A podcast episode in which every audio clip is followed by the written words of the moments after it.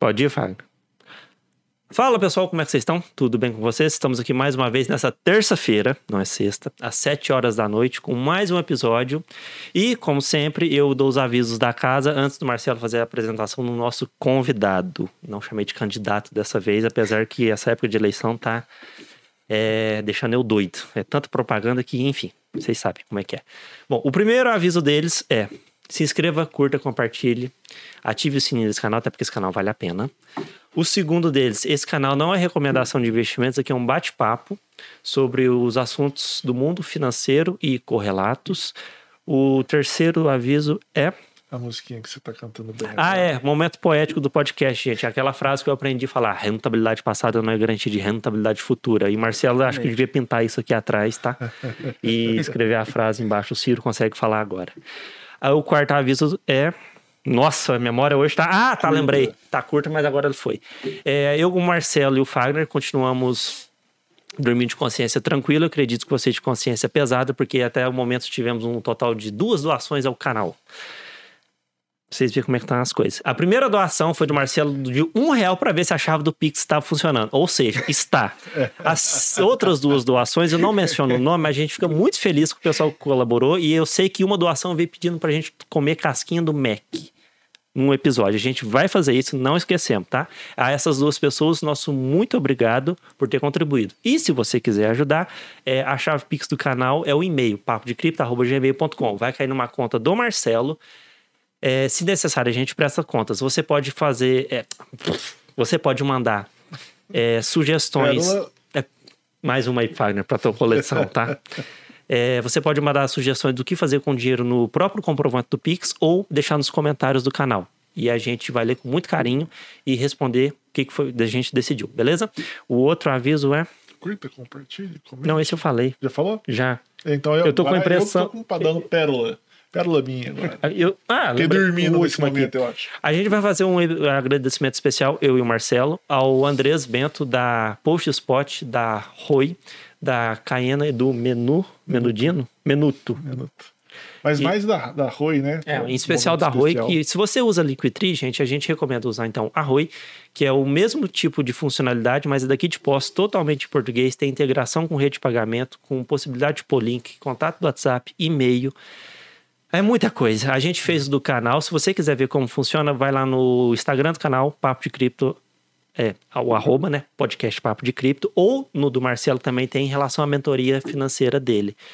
E, ah, Andrés, muito obrigado por ter dado esse presente pra gente. A gente ficou muito feliz, já estamos utilizando. E se você pretende utilizar, é um serviço daqui local de posto de caldas, facilita, nacional, tudo em português. Acho que eu falei tudo, né? Falou tudo. Da minha ladainha de sete minutos todo episódio. Falo tudo perfeitamente, como sempre, senhor. Perdão, gente, mas eu tenho que falar. Ah, Como sempre, aqui ao meu lado, o Marcelo que vai fazer a apresentação do convidado. Ali no fundo, o Fagner. Quem não viu, ele fez assim. Tão misterioso quanto Satoshi Nakamoto. E Marcelo, vamos pro que interessa, porque senão vai dar 10 minutos de eu falando aqui. Pode falar, senhor, pode falar. Tá Obrigado. com vontade de falar, fala, meu amigo. Eu esqueci Fala. nada, não. Esqueceu nada, não. Ainda bem, né? Senão ia ser uma É, senão ia dar meia hora. introdução do programa. 15, 40 minutos. falar. Gente, obrigado. É. Nosso convidado, obrigado, tchau, vamos embora. Eu só queria fazer um agradecimento especial também pro Andrés. Mas antes disso, boa noite, Ciro. Boa noite, Boa noite. Wagner. Boa noite a todos vocês. Boa noite à nossa telespectadora presencial. Depois eu vou comentar sobre o, o nosso convidado, e aí ele também falou um oizinho especial para ela. Com certeza. É isso aí. Andrés, muito obrigado. E realmente foi o que o, o Ciro comentou.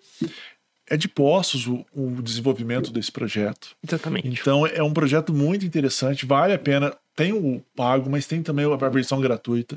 Acho que você pode também dar uma testada, testa para você que quer ter uma coisa parecida com o Linktree. Exatamente. É muito legal. Mas bora, para apresentação. Bora para apresentação. Vamos lá. Estamos aqui hoje com o Gustavo Paparotti Milan.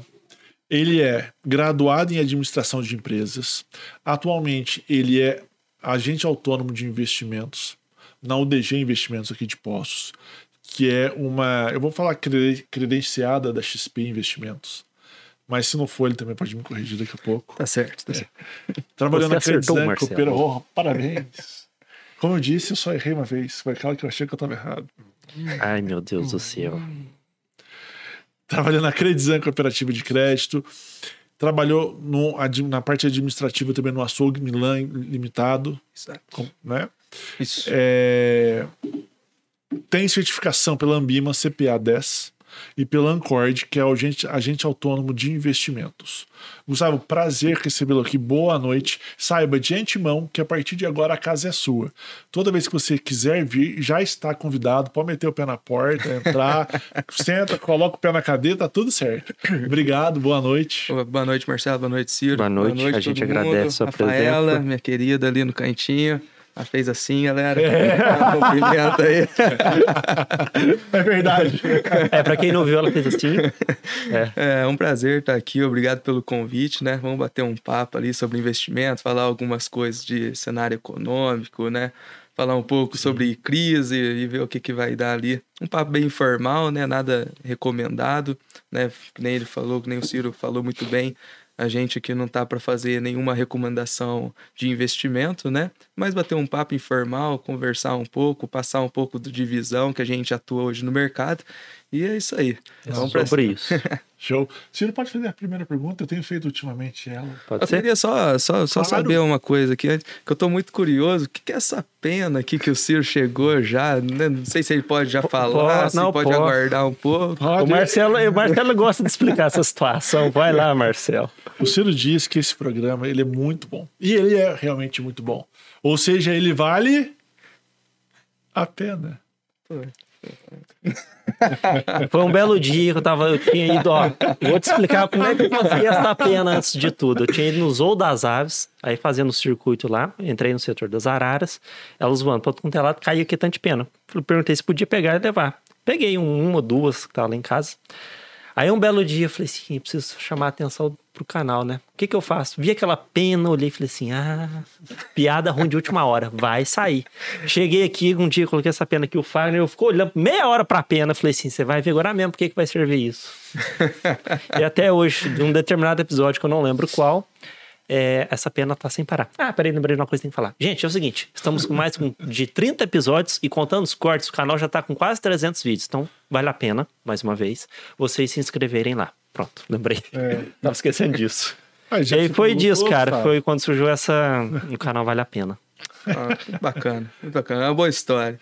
Ó, e, oh. e, agora? Não, e agora não, não, posso, não posso falar isso. Foi uma ideia bacana, é, de é, hora. É, é, não, e o pior, você tinha comentado rapidinho, só que eu acho que o Gustavo não pegou. Você falou vale a pena antes. Significa dizer que o Gustavo fez o quê? O vale a pena? Verde, Verde novo. novo.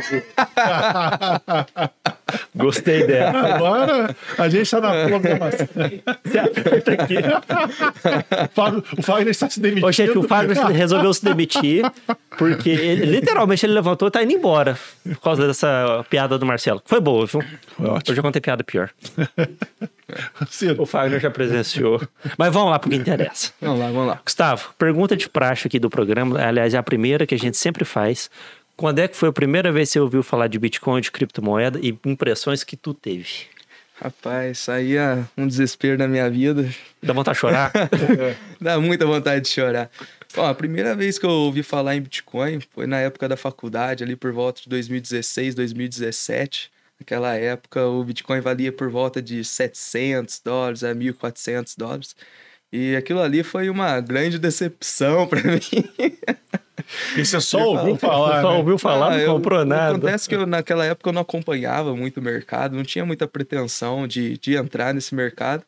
E alguns amigos da faculdade e amigos também um pouco mais chegados começaram a trazer esse ponto para mim. Pô, tô comprando criptoativo, comprando Bitcoin aqui o que, que você acha? Você está por dentro? Você está comprando também? E foram trazendo é, algumas objeções, trazendo algumas coisas. Pô, por que, que você não compra e tal? Eu falo, não, isso aí não vai para frente, isso aí não tem futuro e não sei o que, né? Aquele, aquela velha lá história de, pô, será que vale a pena mesmo? Será que o negócio vai ser bom, vai vingar? Né? Muito, né? Apesar de ser velho, assim, no tempo, ter passado já quase oito, é. nove anos, ainda era muito novo pra gente. Esse era um sistema moeda virtual. Como assim? O que, que é, é, isso? Dinheiro de internet, que né? serve? Não vai dar certo. É, e por fora que não tinha nem nada por trás daquilo, né? Você pegar o Bitcoin, não tem laço, não tem. Então É. cria aquele, aquele medo, aquele receio, né? E era tudo muito novo, surgindo, as carteiras digitais ainda surgindo ali, né? Tudo mais. Ainda tava um negócio muito vago para mim. E eu peguei, Até juntar uma, as peças tudo, né? Exatamente. Eu dava uma pesquisada e tal, falava, ah, pô, será? E o negócio só começava a subir, e só subia, e só subia. Começou lá, eu acompanhei, comecei a acompanhar por volta de 700, depois no outro ano, 1.000, 1.400 mais ou menos. Chegou no final do ano, 2017, 20 mil. Eu falei, nossa, por que que eu não comprei? Aquele negócio que você senta na cama, fala, começa a chorar. Chora, chora. Mas o, o, o melhor que isso, porque assim, a gente pega muito arrependimento de não ter comprado, né? Fala, nossa, se eu tivesse comprado hoje em dia já tava aposentado, né? E o pior pelo que você tá comentando, o seu, seu arrependimento ele não parou ali, né? Não, Porque exatamente. assim, ah, tava 700 dólares, vou comprar com 20 mil, 20 mil dólares, tá caro, não compro mais. Aí vem o segundo arrependimento. Exato. Por que, que eu não comprei com 20 mil dólares? Exato. Aí a gente pega novembro de 2021, quase 370 mil reais, né? Em dólar dá mais ou menos 70 mil dólares, É galera. muita coisa, cara. Aí eu falei, Ah, nossa, quase chora, né? Mas eu choro mesmo com meus amigos, né? Porque eu tenho alguns amigos que compraram lá atrás e hoje em dia não lembro a senha da carteira, né? Então, pô, pelo menos eu tô pobre, mas ele, eu tô pobre e ele sabendo que eu sou pobre, né? Eu tô pobre sem ter ficado rico, sem nada. Exatamente. Não tive o gosto. Mas foi mais ou menos por volta ali de- dessa época, 2016, 2017. Não acreditei muito.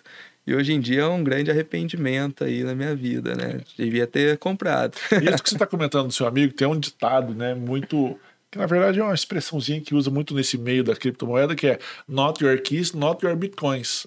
Ou seja, sem sua chave, sem seus Nada, bitcoins. né? Exatamente. Ou seja, seu amigo não tem bitcoin. É, porque você não tem como É, ele, recuperar. ele tá rico né? sem patrimônio, né? Infelizmente. Porque você pega as carteiras, né, a MetaMask e tudo mais, você não tem como recuperar, né? Você tem todo aquele código, que são a forma a frases, né? Uhum. E se você não tem aquilo, se você perdeu, Tá cara, perdido. já era, cara. Não tem o que fazer, só chora mesmo. não adianta. não nem, adianta. Só rezando pra acontecer o milagre, pra lembrar mais. Tem que achar. É. Ou fazer uma. brincando aquela hora em off, fazer uma hipnose com a regressão pra ver se o cara lembra do. Das palavras aleatórias. É. Acho que o Mas é. é daquele povo antigo que guardava dinheiro no colchão e mudava o, a moeda. Deve ser o mesmo, Pode crer. cara, porque tipo, o cara guardou o dinheiro ali a vida inteira. A Ó, gente- que, ó, ó, ó, que nem aque- aqueles Você tá caras me lembrando daquela cena do Alto da? Compadecida, É, quando Aqueles quebra cara a que porta, a moeda não vale mais nada. hora- não, na hora que ia pegar o dinheiro desenterrar, tava mofado, né? É. O, rato, o rato comia e tudo mais, né? Ou errou o mapa. o X tava aqui, cara, caiu É. o mapa. Usou o mapa errado. Aí Então, sai é- cavando o terreno inteiro, não acha nada. Então é complicado, cara. Mas, tipo assim, pelo menos eu só arrependo, mas não comprei, né? Então, tranquilo. Sim. Entre aspas, né? Que é igual ganhar na Mega Sena e perder o bilhete. Mas quem ia saber também, né, cara? É, era uma Vocês- aposta. Não, os- Hoje já sabe que é mais vocês sólido. que gostam pra caramba de, de, de criptomoeda, cara. De Bitcoin e criptativo. Cara, vocês imaginavam que no novembro ia bater 370 e agora Foi pra 100 tá nesse reais. patamar que tá hoje em dia? 90 e Cara, poucos. é... É, isso é verdade. Então é complicado, cara. Hoje tá o quê? 120, Você tá- 120, tá rodando a casa dos 3, por 120. aí, né? Isso. Tá mais ou menos isso. E é complicado. Ó, pra ser sincero, depois daquela impressão de dinheiro que teve 2020, 2021 e agora 2022 por épocas do setor eleitoral, é... tá certo 2021 foi global, agora aqui no Brasil o ano é mais particular situação. Eu não esperava 70 mil, pra ser sincero, 70 mil dólares, mas esperava que ia dar uma, uma batida Uma mais alta. boa ali. 40 eu chutei, mas quando fui vendo sem parar, falei, agora só o infinito mesmo Só pra parar Deus isso. pra saber. É, mas não foi. não. Mas diz que, mas diz que o, eu dei uma, uma olhada, o Bitcoin ele já teve vários ciclos de, de alta e queda desse jeito, igual a gente tá vivendo hoje, Eu né? já peguei dois invernos. É. Já. Esse e o aí. de 2018. E vendeu alguma coisa ou Não, deixou hold, firme lá? Deixei firme. É corajoso. Gosta da montanha russa mesmo. Gosta de uma emoção. Lógico, é. Sem emoção não tem Não, graça. Isso aí é sangue importante, frio, cara. tem sangue frio. Não, isso aí é muito. Tá caindo. muita- Tá caindo, aham. Tá caindo, aham. Mas isso aí é importante demais, cara. Tem, o- hoje em dia, o pessoal não tem paciência e não tem eh, toda essa coragem, sabe? Que é uma das suas grandes, uma É. grande dificuldade que eu acredito que vocês, como é, assessor de assessor de investimento, investimento. tem esse problema. Porque você fala, como é Sim. que eu vou trabalhar a cabeça de um cliente para ele É. entender que às vezes o ativo que ele está adquirindo é muito bom, mas que talvez para o curto prazo oscile muito. É, tem muita gente que entra dentro do escritório, dentro da parte de assessoria, e quando vai preencher o, o perfil, né, fazer o teste do perfil, dá lá um agressivo, né? Ou a pessoa pega e tenta ficar mudando, né? Porque tem muita gente que faz lá e aí a XP ela trava, né? Ou você não pode comprar ativo se teu perfil não estiver encaixado e tem muita gente que fica lá fi- tentando para dar um perfil que não é o dela e fala não porque eu sou agressivo mas não tá dando aqui. E vai tentando. E aí encaixa no agressivo né? A pessoa fica tentando até dar. E aí quando vê na primeira queda a pessoa nossa tira tudo e, e vende não sei. Vamos para renda fixa. Então a pessoa é muito tem muita gente agressiva ali que realmente não é agressivo né? Porque o perfil ele é fácil você ludibriar. Porque, o- porque o perfil ele é baseado nas pessoas. Então o perfil não vai falar aquelas provas impossíveis de serem respondidas. É assim: você quer guardar o dinheiro, ou você Ah, quer, é. você fica nervoso, ou você vende. É uma coisa mais óbvia. Dá pra Então, a direcionar pessoa que, muito. sim pessoa que quer, ah, não, quero mudar o meu É, perfil. a pessoa que não o que responde o que realmente é ali vai dar um perfil que não é o que realmente é o dela, né? Uhum. Então a pessoa consegue, dentro ali de qualquer plataforma, tá ali modelando o perfil do jeito que ela quer, né? Então isso aí é meio complicado, cara. Mas o pessoal sofre muito. O pessoal vai muito no, dos amigos, vai muito na mídia, pô, tá em alta, tá todo mundo ganhando Quando a dinheiro, bolsa tá quero subindo, entrar todo mundo nisso. se acha um investidor. Quando É, o preço da ação é- tá no pico da alta, todo mundo comprando, É né? igual, é igual o Bitcoin mesmo. Quando, der, quando deu aquela essa subida toda, ali por volta de novembro, começou a despencar. Quanta gente não deve ter perdido dinheiro? E que aí é o Né? perigo, não é, Gustavo? Exatamente. Por exemplo, as pessoas começam a procurar mais vocês quando a, a bolsa está num ciclo de alta, por exemplo. Porque as pessoas falam, ah, eu quero investir, quero investir, quero investir. Mas vocês no mercado já sabem que talvez esse ciclo de alta ou está caminhando para um fim, ou daqui a pouco vai caminhar para o fim. Mas essa pessoa está só empolgada. É, é muita empolgação, exatamente. E aí você tem que trabalhar ela bem e falar assim, "Ah, isso vai cair talvez daqui a pouco. Sim, eu- o pessoal, quando a gente faz a aloca recursos dos clientes em carteiras recomendadas pela XP, né? Porque nós, assessores, nós não podemos fazer recomendações de ativos, né? Fala, pô, compra Petrobras porque tá, tá, vai pagar um baita dividendo agora. Pô, não, a gente não pode fazer recomendações, né? Então a gente faz alocações dentro de carteiras que são propostas pela casa de análise da XP ou parceiros da XP, né? E quando a gente coloca é, essas faz essas alocações, nós procuramos ali explicar para o pessoal que ele tem que ser um perfil um pouco mais agressivo e que tem que ter uma visão de longo prazo. Porque, pô, se você parar para pensar, vou, quero investir aqui hoje, vou comprar uma, uma ação. Mas, poxa, vou comprar Petrobras, tá em alta agora, vai pagar dividendo para arrebentar. Não sei se vocês estão sabendo, mas show de bola. É. Adoro Petrobras. Ligado? Mas assim, né? Vou comprar Petrobras, tá todo mundo falando de dividendos, a ação tava 27 reais esses dias para trás, agora tá batendo 34. Putz, vou comprar Petrobras, tá todo mundo falando. Aí quando vê, pô, bateu 34, agora já tá caindo para 33, ou seja, já vai cair um pouquinho mais, tal. Então, pô, a galera vai muito na empolgação, vai muito na de amigo, o pessoal comentando e vai, sabe? Naquele negócio. E aí o que acontece? Pô, tenho curto prazo para investir, tenho ali alguns meses para investir.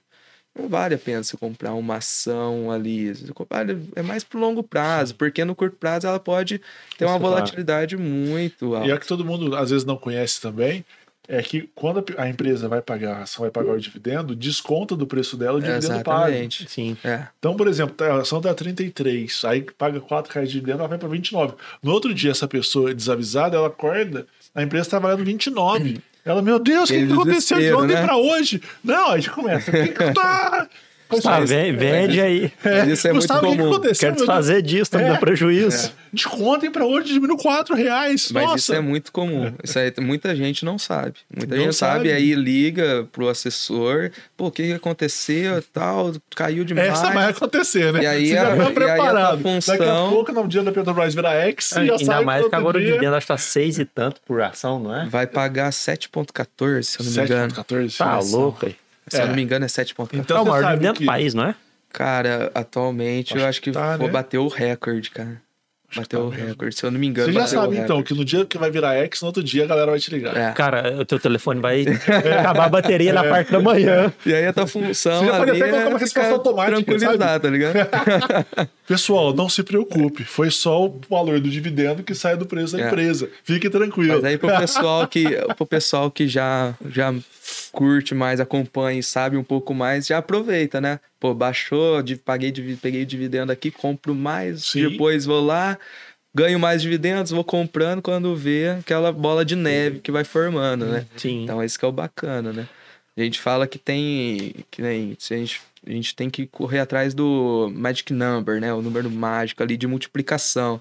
Então, pô, quantas ações que eu preciso ter de Petrobras, que eu vou usar aqui a gente estava falando, para essas ações me darem o valor em dividendos para eu comprar uma ação dela sem eu aportar novos valores. Com o próprio dividendo eu comprar aquela ação. E aquilo lá vai começando a girar e vai montando essa bola de neve. Não, Daqui a pouco, do jeito que a Petrobras está indo, quantas ações você precisa ter? Uma. É verdade. Aí o negócio tá. O jeito tá aumentando Uma, dividendos. pode comprar no mercado fracionário que uma vai dar certo. Não, tá muito bacana, muito bacana. Dividend yield da Petrobras no ano, 112%. Pô, Vai começar a bater com o Bitcoin daqui um dia. Então. Questão de dividendo. Ô, Gustavo, uma pergunta. Que- é, voltando um pouco, mas o que que te levou ao mundo do, da bolsa?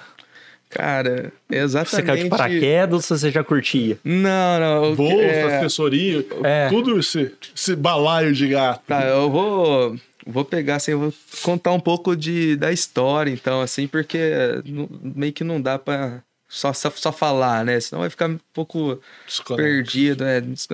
Então, o que aconteceu? Eu trabalhei por muito tempo, desde pequeno, no açougue do, do familiar que a gente tem em Andradas, né? Meu pai ele é dono do, do açougue. Você é de Andradas? Sou de Andrades, é, mudei aqui para Postos esse ano, agora em 2022, e trabalhei muito tempo com ele desde pequeno.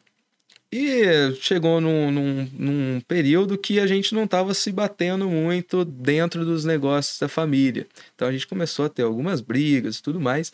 Eu falei, pô, eu quero saber, eu acho que eu vou dar uma saída. Para crescer um pouco a cabeça, ver como que é para fora disso e tudo mais. Vou para a área financeira, que é uma área que eu sempre gostei na faculdade. Ah, que é Sempre gostei da parte financeira, de cálculo e tudo mais. E, pô, foi para foi pro banco. Foi quando eu comecei a tirar certificações do mercado financeiro. E foi onde eu tirei a CPA 10 que está no currículo hoje, né? Você tirou antes de entrar no banco? ou depois? Antes de tirar no banco. Antes de entrar. Porque quando eu, quando eu tentei entrar no banco, na verdade, eu comecei a receber muito não. E, pô, eu comecei lá, eu fui em Andradas, em, aqui em Poços e em São João distribuir currículo presencialmente. É, fui lá falar com os gerentes, me apresentar, porque é bacana você chegar, se apresentar e tudo mais. Tem muita gente que só coloca no site e esquece, né? Mas é bacana, é bacana você ir lá, mostrar que você consegue conversar, mostrar o teu rosto ali. Eu acho que é importante. Então Mas eu fui fazer todo, todo esse processo e fui em, em praticamente todas as agências bancárias aqui da, da nossa região. Só que eu sempre recebi muito não. Fiz até, eu cheguei a fazer algumas poucas entrevistas antes da certificação, mas recebia muito não. Era muito não. E aí eu comecei a falar, putz, por quê? O que que acontece? Eu sou formado, tal, tenho experiência na parte comercial, por que que eu não entro? Aí eu comecei a pesquisar no LinkedIn, o pessoal que trabalhava em banco, o que que eles tinham que eu não tinha? O que que eu precisava ter? Aí eu comecei a ver as partes de certificações. Pô, esse pessoal tudo tem essa certificação, esse aqui tem outra, esse aqui tem tal. O que, que é essas certificações? Então eu comecei a pesquisar a certificação. Comecei a pesquisar, pô, para que, que serve cada uma? E aí fui lá e falei, pô, preciso tirar uma certificação então. Se eu quero entrar, eu preciso ter alguma delas. E a CPA 10, ela é ali o pontapé inicial para quem quer dar um start nisso. né? É, e aí eu peguei e fui tirar a certificação da CPA 10. E a certificação da CPA 10, ela fala alguma coisa sobre investimentos e tudo mais. Então eu comecei a me interessar, comecei a ler livro, comecei a comprar livro para ler e tudo mais, e fui criando gosto nisso daí. Chegou uma parte, aí eu fui contratado pelo Santander, depois fui para cooperativa. No Santander não, não atuei, a cooperativa chegou a cobrir a oferta, então eu já fui direto para a cooperativa. Olha. Mas a minha carteira. Para até- quem não era nem escutado direito pelos, pelos bancos, já foi disputado. É, não, foi, foi até engraçado porque é, eu tinha marcado a entrevista com o Santander é, aqui em Poços. E é, o que que acontece? Eu marquei para uma segunda-feira, no horário ali por volta das 11 horas, a entrevista. E tava ali tudo certo, tudo tal. Quando vê a Credição me liga, pô, você deixou o currículo aqui e tal. É, a gente quer ter uma entrevista com você segunda-feira, meio-dia. Aí eu peguei e falei pra eles assim, putz, segunda-feira, vocês vão me desculpar, mas eu tenho uma entrevista já agendada aqui no Santander de Poços, não vou conseguir comparecer, vocês não têm um outro dia? Aí eles pegaram e falaram assim pra mim, então, Gustavo, sinto muito, a gente tá fazendo processo seletivo, vai ser na segunda-feira, a gente não tem outro dia, então fica pra uma próxima. E simplesmente eu falei, ah, não, beleza, não deu, não deu, vou ir pra minha entrevista no Santander e é, vai ser Tá isso, entendeu? Tá tudo certo. E fui. Cheguei aqui na entrevista do Santander, tudo tal. Fiz a entrevista é, com a gerente e tudo mais. é, gostei do papo tal. Falei, pô, acho que foi bacana e tal. Saí de lá, no outro dia a Credição me liga. Pô, Gustavo, amanhã você consegue vir aqui? Aí eu falei, ah, vou? Por que não? Só que, quando ela me ligou, isso eu fui na entrevista na segunda, e essa ligação foi na terça. E na terça, o Santander já tinha me falado que eu tinha passado. A próxima fase. Não, já tinha Ah, passado. Aprovado. E aí eu peguei, na parte da manhã, na terça, eu já levei minha carteira de trabalho para eles.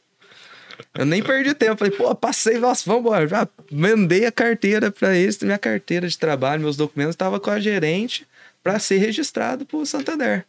E aí na terça-feira de tarde, eu aceitando de fazer entrevista, sem, claro que sem sem não interesse, né, mas sem preocupar, Sim, sabe? já ter- contratado. Já tô contratado. certo, tudo Sim. bem, se não der certo, tá tudo ótimo. Exatamente. E aí eu tinha sido contratado como agente comercial no Santander e, a- e já tava todos meus documentos lá. E a Credição me liga, pô, amanhã, quarta-feira, vamos fazer a entrevista é, 11 horas. Não, vamos, mas sem pretensão nenhuma. Fui fazer a entrevista, quando vê, no, no mesmo dia de tardezinha, o RH já me liga e fala, Gustavo, você passou. Tem uma vaga para tua cidade. E aqui essa era em Poços. Aham. Então eu ia ter que mudar, ia ter que fazer toda uma questão de, de, de logística de vir para cá e tudo mais. E essa vaga na, na cooperativa era na minha cidade, então era muito mais fácil para mim. Aí eles passaram tudo o valor, falou: Ó, você passou e tal, gostamos muito do C, pega um lápis aí, uma caneta, que eu vou te passar tudo que, tudo que tem. E me falou todos os valores, tudo, me passou, falou: Ó, você tem até sexta-feira para me dar a resposta. E isso foi na quarta de tardezinho. Eu falei: Putz, o que, que, eu, faço? agora? Meus documentos. Meus documentos aqui no Santander. Eu falei, caramba, cara, o que, que eu vou aprontar? Aí eu falei, pensei ali de noite, né? Fiquei assim na cama, putz, cara, e agora? E agora? É o tipo de programa bom, né? Sabe? E era muito diferente a. a o- A sistemática de trabalho? Não, era muito diferente os cargos e tudo mais. Qual que era? Na- da cooperativa era qual diferente. mesmo? Na cooperativa eu entrei como caixa. Ah, tá. Eu entrei como caixa. Depois eu comecei a ficar. Virei como. um No papel nunca mudou, mas dentro da cooperativa eu virei supervisor dos caixas. Eram três caixas na, na- dentro da agência. Depois eu fui tesoureiro e finalizei sendo atendendo o público, pessoa física e jurídica, nas mesas de atendimento e sendo responsável pelos cadastros pessoa física e jurídica da, da cooperativa. E aí eu peguei, passei a noite e tudo mais, falei, pô, vou ligar aqui pra gerente do Santander, cara, e vou ver se ela cobre a oferta ou se ela pelo menos em- empata na oferta. ali. Devolve a carteira. então sabe tudo que eu deixei aí, traz de volta. Aí peguei, liguei pra ela, falei, ó, tal, aconteceu tal coisa assim e tal. É, eu queria ver se vocês conseguem melhorar um pouco a oferta, porque eu vou ter que mudar para aí e tudo mais. Vai ser o custo vai ser alto e tudo. Vou ter que alugar casa e tudo mais, né? Estacionamento, aquele negócio. Falei, pô, dá uma melhoradinha pra gente, ajuda eu aqui, chega na oferta. Empata aí. E, aí ela pegou e falou, Gustavo, não, a gente gostou muito de você e tal, mas a oferta é essa e eu preciso saber a tua resposta. Falei, não, então me dá até sexta-feira, que era o mesmo prazo da outra. Pô, me dá até sexta-feira que eu pego e te respondo. Ela falou, não, tem que ser agora. Aqui no telefone. Eu falei, caralho. Aí eu falei, pô. Pensei, oferta... pensei e não tinha resposta, né? Não, não tinha resposta, não saiu. Eu fui na intenção de melhorar alguma coisa, entendeu? Eu não sabia o que, que eu ia fazer ainda. Aí eu parei, assim, pensei que 10 segundinhos, assim, mudo no telefone, ela falava nada, eu não falava nada. Falou, não, tem que ser agora. Aí eu falei, putz, ah, então eu vou ficar na cooperativa. Aí, pá, desliguei e falei, putz, vou ter que ir lá ver a cara dela e pegar os meus documentos. Aí, beleza, entrei Tomara na cooperativa. Que tomara que ela não tenha perdido. É, tomara que minha carteira botou trabalho fogo foi de raiva, tá? Ô menino desgramado, acabou com o meu processo seletivo, É. não vai entrar. É, vou ter que voltar do que agora. entrevistar todo mundo de novo.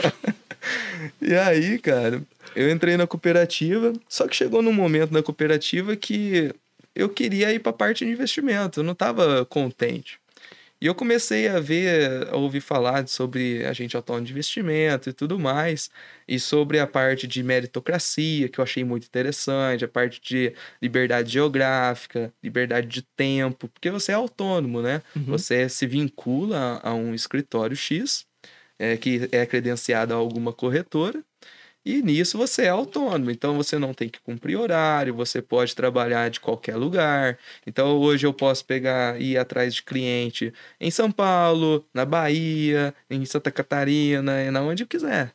Entendeu? Então você tem toda uma liberdade geográfica, tanto para você trabalhar e captar, e também liberdade de tempo. E quanto mais você trabalha, mais resultado você traz para dentro do escritório, maior é a sua comissão, porque hoje o assessor de investimento ele é totalmente comissionado, né? Por mais que o, o cliente ele não tem nenhum custo com essa assessoria e tudo mais, ou com o escritório, o assessor ele é comissionado. E aí isso me chamou muita atenção, porque dentro, quando você trabalha de carteira assinada, você pode trabalhar mais ou trabalhar menos, o teu salário vai ser aquilo no final do mês Uhum. e é aquilo, não tem conversa, né? Já ali não, tinha muita parte de meritocracia. meritocracia. Eu falei, pô, eu acho que eu quero isso. E fui, foi aí que eu continuei pesquisando sobre como eu viraria um agente autônomo de investimento. E a parte da bolsa me chamou muita atenção por conta dos juros compostos, cara. A, a mágica que esses números fazem é, é, é um absurdo. É muito bacana você ir investindo aos poucos, chegar num, num período de tempo e, pô, tem um milhão, sabe? Então é- eu achei muito bacana e isso me chamou muita atenção. A, a- o, como você poderia atingir uma independência financeira se você fizesse ali aplicando seu dinheiro a uma taxa X e tudo mais, sabe? Então eu falei, pô, eu acho que isso é bacana. Porque hoje a cultura nossa é muito investir em imóvel, né? A maior parte da pessoa investe em imóvel. E aí você pô, compara o investimento com o imóvel, por exemplo. É muita diferença. Então, pô, imóvel Sabe? Aí eu falei, putz, eu quero isso. Porque é fácil de acessar, eu vou conseguir juntar um valor bacana, os juros ajudam, então, pô, vou ir atrás disso. E aí foi por onde que eu fui interessando e acabei ingressando na carreira. Você é, entrou antes nessa, na corretora. Falando em corretora, deixa eu fazer um breve parênteses. Aham. Tá. Gilson, resolvi mandar um abraço para você no meio do programa para você assistir ele, parte dele, tá bom? Gilson, um abraço. Fica... tá, Vem para cá um dia. Eu tô te devendo um café faz muito tempo. Pô, mas- bacana. Mas um dia eu prometo que eu vou. Porque- na verdade, eu fico muito no Manhattan, então, para ir até ali na UDG, apesar de ser tranquilo, né? Porque ali perto da Santa Casa, não passo ali. É. Mas prometo que vai- irei, irei, irei. Não, passa lá Um tomar um abraço. Tá café. gravado, Tomar um promessa. café É. e tal. Bacana. Voltando, então, você resolveu fazer a prova da Ancord antes ou depois dessa. Você- Porque você comentou, eu queria trabalhar nesse mundo e tal, vou estudando. Como é que foi essa junção? Ou Cara, Essa na e verdade eu peguei, eu decidi fazer a prova, comecei a estudar dentro do, da cooperativa. igual o CPA 10? sem, sem falar pra ninguém Igual CPA 10. Tá vou, ligado? vou fazer e pronto, acabou. Vou fazer e pronto, acabou. Qual que é a diferença da Ancord e da CPA? Cara, a CPA ela é um pontapé para você trabalhar numa agência, é, numa agência bancária. Então ali você pode, através da CPA 10, no caso, você pode comercializar produtos financeiros. Ela te habilita a fazer isso. A Ancor é o que você precisa, ela é necessária, sem isso você não consegue, para ser assessor de investimentos. Não tem tá, briga, entendi. porque a Ancor é.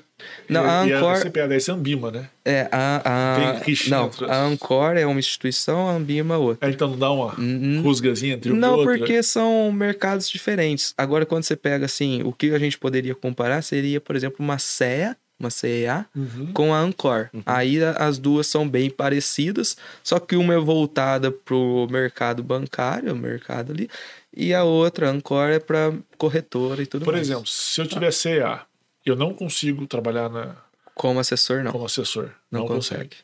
Não consegue. Mas uma pergunta. É... Ah, lembrei. Como é que você alinha a, a, a perspectiva do teu cliente com o produto que você vai oferecer para fazer isso tudo? Você fala no sentido de, por exemplo, o assessor vê o lado dele e não vê o lado do cliente, mais ou menos Não, isso? porque você tem o seu lado, lógico, por, por questão da, do agente autônomo, da comissão, e também tem o lado do cliente. Mas como, é- com- com- como conciliar se está muito Cara, diferente? o, o que que acontece? O assessor, ele tem que ver totalmente o lado do cliente. Muita gente fala assim, pô, o assessor vai ver o lado dele, o assessor vai te indicar produto que paga mais comissão para ele, entendeu? Mas, primeiro, a gente não pode fazer indicação, Aham. né? Segundo, você tem que ver o lado do cliente, cara. Se o cliente estiver satisfeito, quanto mais o cliente estiver satisfeito, quanto mais o cliente estiver ganhando ali dentro, mais dinheiro ele vai trazer e mais indicação ele vai te dar. Então, mais cliente para você. E isso começa a virar uma bola de neve também. Então, você começa a ter indicações espontâneas, Entendi. entendeu? Mais gente começa a te procurar ali dentro. Então, você, basicamente, você não, não é que você alinha. Você faz o que for necessário ali para o cliente sair satisfeito. Então, você Porque- volta porque totalmente você, você não indica, você recebe pronto e faz o aporte. É. Porque, tipo assim, é muito genérico, levando a multiplicidade de possibilidades que tem. Esse genérico, entre aspas, é o panorama. É, o que acontece? Dentro da XP, a gente tem todos os tipos de investimento Uhum. hoje, né? Então, a gente tem lá renda fixa, fundos, bolsa, fundo de investimento imobiliário, tem tudo, né? E o que que acontece?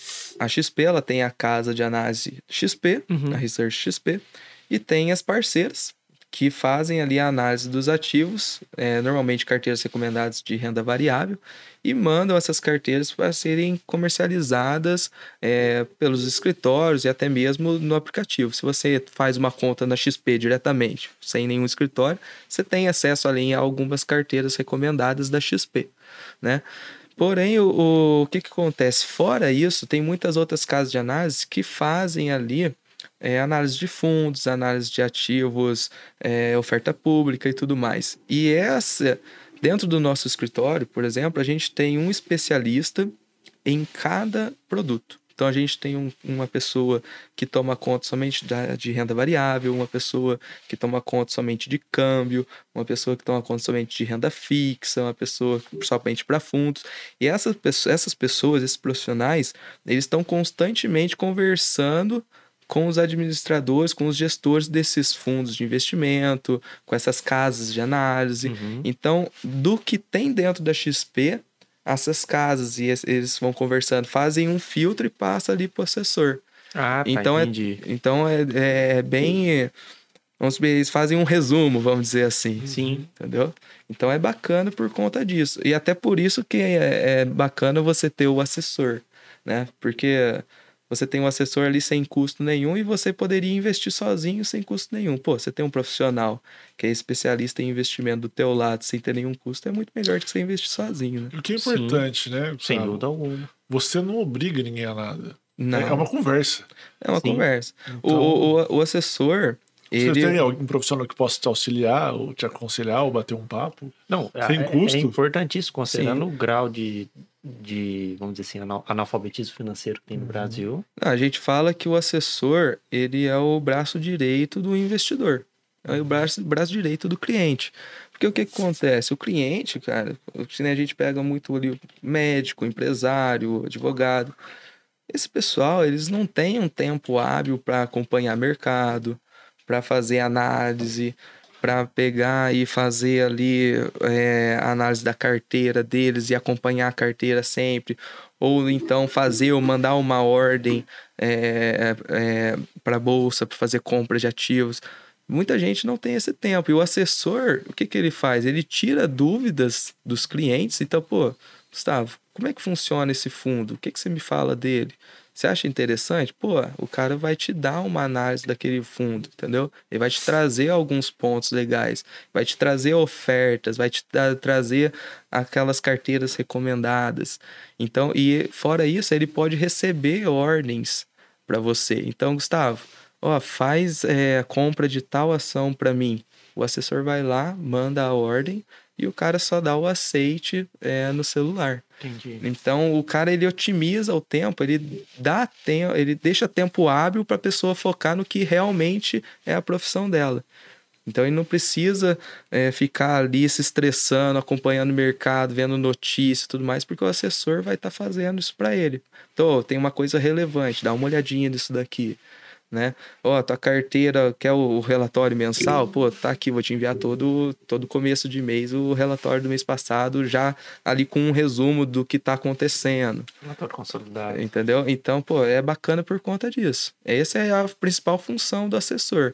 Dar ali, deixar o, o cara confortável para ele ter tempo para o serviço dele e que ele não tem alguém que ali tome conta, auxilie ele a tomar conta da carteira, dos investimentos e principalmente tire dúvidas, né? Uhum. Qual que é o maior erro que você acha do investidor e qual o maior erro que você acha do assessor? Cara, o principal erro do, dos investidores, eu acho que é primeiro você investir aquilo que você não conhece aquilo que você não sabe como que é. Então é aquele negócio que a gente chama de efeito manada, que a gente até falou agora há pouco, né? De a pessoa ir por conta de amigo, eh, ir por conta de notícia e Dica tudo mais. YouTube. Entendeu? Então a pessoa nem sabe no que ela tá colocando o dinheiro dela. Isso aí é um dos principais erros.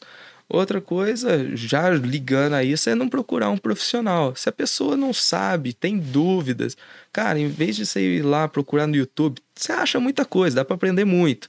Mas, pô, você tem um profissional qualificado, sem custo, para você estar tá ali do, do, seu lado, tirando as suas dúvidas, entendeu? Toda uma estrutura de um escritório, da casa de análise, da XP, por exemplo, por trás, e você ali é, dando bobeira, fazendo tudo sozinho, sem saber o que está fazendo. Pô, isso aí é um dos principais erros, entendeu? Então, acho que esses dois ali são uns, um dos, dois dos principais erros que o pessoal acaba é, cometendo e cometendo muito. Uhum. Né? E o assessor? Cara, eu vou, vou mentir para você não. Tem muito... Não é que tem é, muito, mas, tem... Assessor, tem, tem, assessor pode ser, né? Como? É, tem, tem por exemplo, tem, a gente já pegou exemplos de assessores é, no passado, não dentro do escritório, mas já tem, já ouvi falar de assessores no passado que ofereciam algum produto para o cliente porque a comissão era um pouco maior. Então, assim, algum momento isso teve. E tem gente que faz isso, não adianta né? Tem, todo, então, tem bons profissionais em tudo, né? Exatamente. Médico, existem bons profissionais e existem aqueles profissionais, mas isso aí acaba queimando um pouco do filme, né? É, deixa o profissional um pouco mal, né? Então, isso aí eu acho que é o principal erro do assessor nesse que você perguntou é o cara não focar no cliente. O cara querer focar nele. Esse é o principal erro. Ah, queria ganhar uma grana a mais. Porque chega. Tirar um a mais no mês. Porque né? chega a hora ali, o cara vai ser abordado por um outro assessor. E aí o cara vai pegar, fazer uma análise da carteira, vai oferecer alguma coisa. É, oferecer que eu falo entre aspas, né? Mas é, vai mostrar algo melhor pro cara e vai falar, putz, o cara não te mostrou isso? Como assim? Olha onde você está alocado, tá? sabe? E hoje as pessoas conversam muito de investimento, e eu acho que esse é o grande ponto. É. Então, por exemplo, às vezes é, eu recebi o. Né, não falando que não indica, mas, por exemplo, a gente tá conversando, achei, achei interessante esse fundo que você me direcionou para ele, porque, não você, mas o assessor. Sim. Ele vai ganhar uma comissão boa. Só que aí eu, vou conversar com o Ciro, falar, cara, Ciro, eu tô investindo num fundo que é muito bom. Aí o Ciro olha e fala, não, mas o meu fundo é melhor que o seu, porque na verdade, por causa disso, disso, disso, porque o meu assessor falou isso, ué, mas por que, que o meu assessor então me indicou esse? E aí, É, A informação nesse- roda. É, tem, a informação roda. Então, tem se você vai se queimando, buscando só comissão, Sim. comissão, comissão, uma hora as pessoas começam a perceber que os seus. Né, para ser. Tô, tô falando indicação, mas não é indicação. é, é, pô, é, é- é produto. difícil você, É você difícil falar falar, você coisa, né? colocar ali, né? Não, É, ele expõe é. o produto. Eu já venho É, o indicado pro- pela é. casa de research. É, um Exatamente. produto. Você, Exatamente. só você é a ponte Porque, porque na né, verdade. entre quem está fazendo ali a indicação, disponibilizando o produto e você tá levando até o cliente a possibilidade, vamos dizer assim, né? Mais ou Porque a menos. casa isso. ela, ela oferece 10, 100 produtos. É. Então, às vezes, por exemplo, o produto que eu comprei, digamos assim, de investimento, por causa da comissão, foi. é, não é que você me indicou, mas a gente caminhou para esse lado. Sim, mas isso aí é uma coisa interessante. Mas é difícil isso. Porque né? é, é, é É, meio é complexo a gente falar disso também. Porque se você para pra pensar, a informação ela sempre vai rodar. Vai. Então, só que não necessariamente o que é bom pra você é bom para o Ciro. É. Mas a entendeu? gente adora se gambar. Exatamente. Mas o que acontece? Pô, às vezes você é um cara extremamente conservador e o Ciro já é um cara mais moderado, um pouco agressivo. Aí tá no multimercado, Entendeu? subiu pra caramba e eu no, no fundo É, fixa ali. Exatamente. Então, pô, por que, que o assessor não foi para esse lado? Porque talvez você não tem perfil para isso, né? Ou talvez o seu momento de vida não é adequado para isso. Vou pegar um exemplo, pô, pega um cara aí que já tá aposentado, já tá ali com uma idade um pouco mais avançada e quer investir o seu dinheiro de uma forma que ele rentabilize mais do que num banco convencional. Cara, você vai tacar o cara, é, falar assim, pô, por que, que você não coloca nessa carteira recomendada de ações aqui? Cara, pra quê? O cara é aposentado, já tá no fi- final da vida ali, entre aspas. Pra que, que você vai pegar e recomendar uma carteira de ações pra ele? Uma carteira que pode ali ter uma volatilidade maior, que pode não ter uma liquidez tão, tão grande. O cara nessa, nessa fase ele precisa estar sossegado, ele precisa ter ali Sem o dinheiro na hora que ele na hora que ele quiser, um pouco mais líquido, entendeu?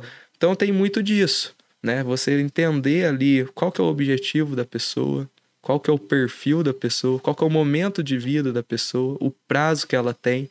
Então, quando o assessor ele senta para conversar, ele começa a trazer para a pessoa, para o cliente, esses questionamentos. Pô, você quer investir? Ok, a gente sabe. Mas você já parou para pensar em que prazo que você quer?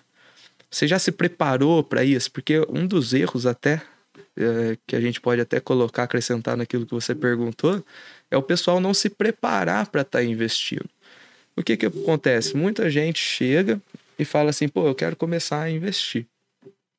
Quero começar a investir, meus amigos estão investindo e eu quero lá no futuro ter uma renda passiva e viver desses meus investimentos. Só que renda passiva, futuro, pô, longo prazo, só que não é um caminho só de, de nuvens, assim, né? Um caminho, pô, vai dar Céu tudo certo. né? dourada, vai É, não, é, não é assim que funciona.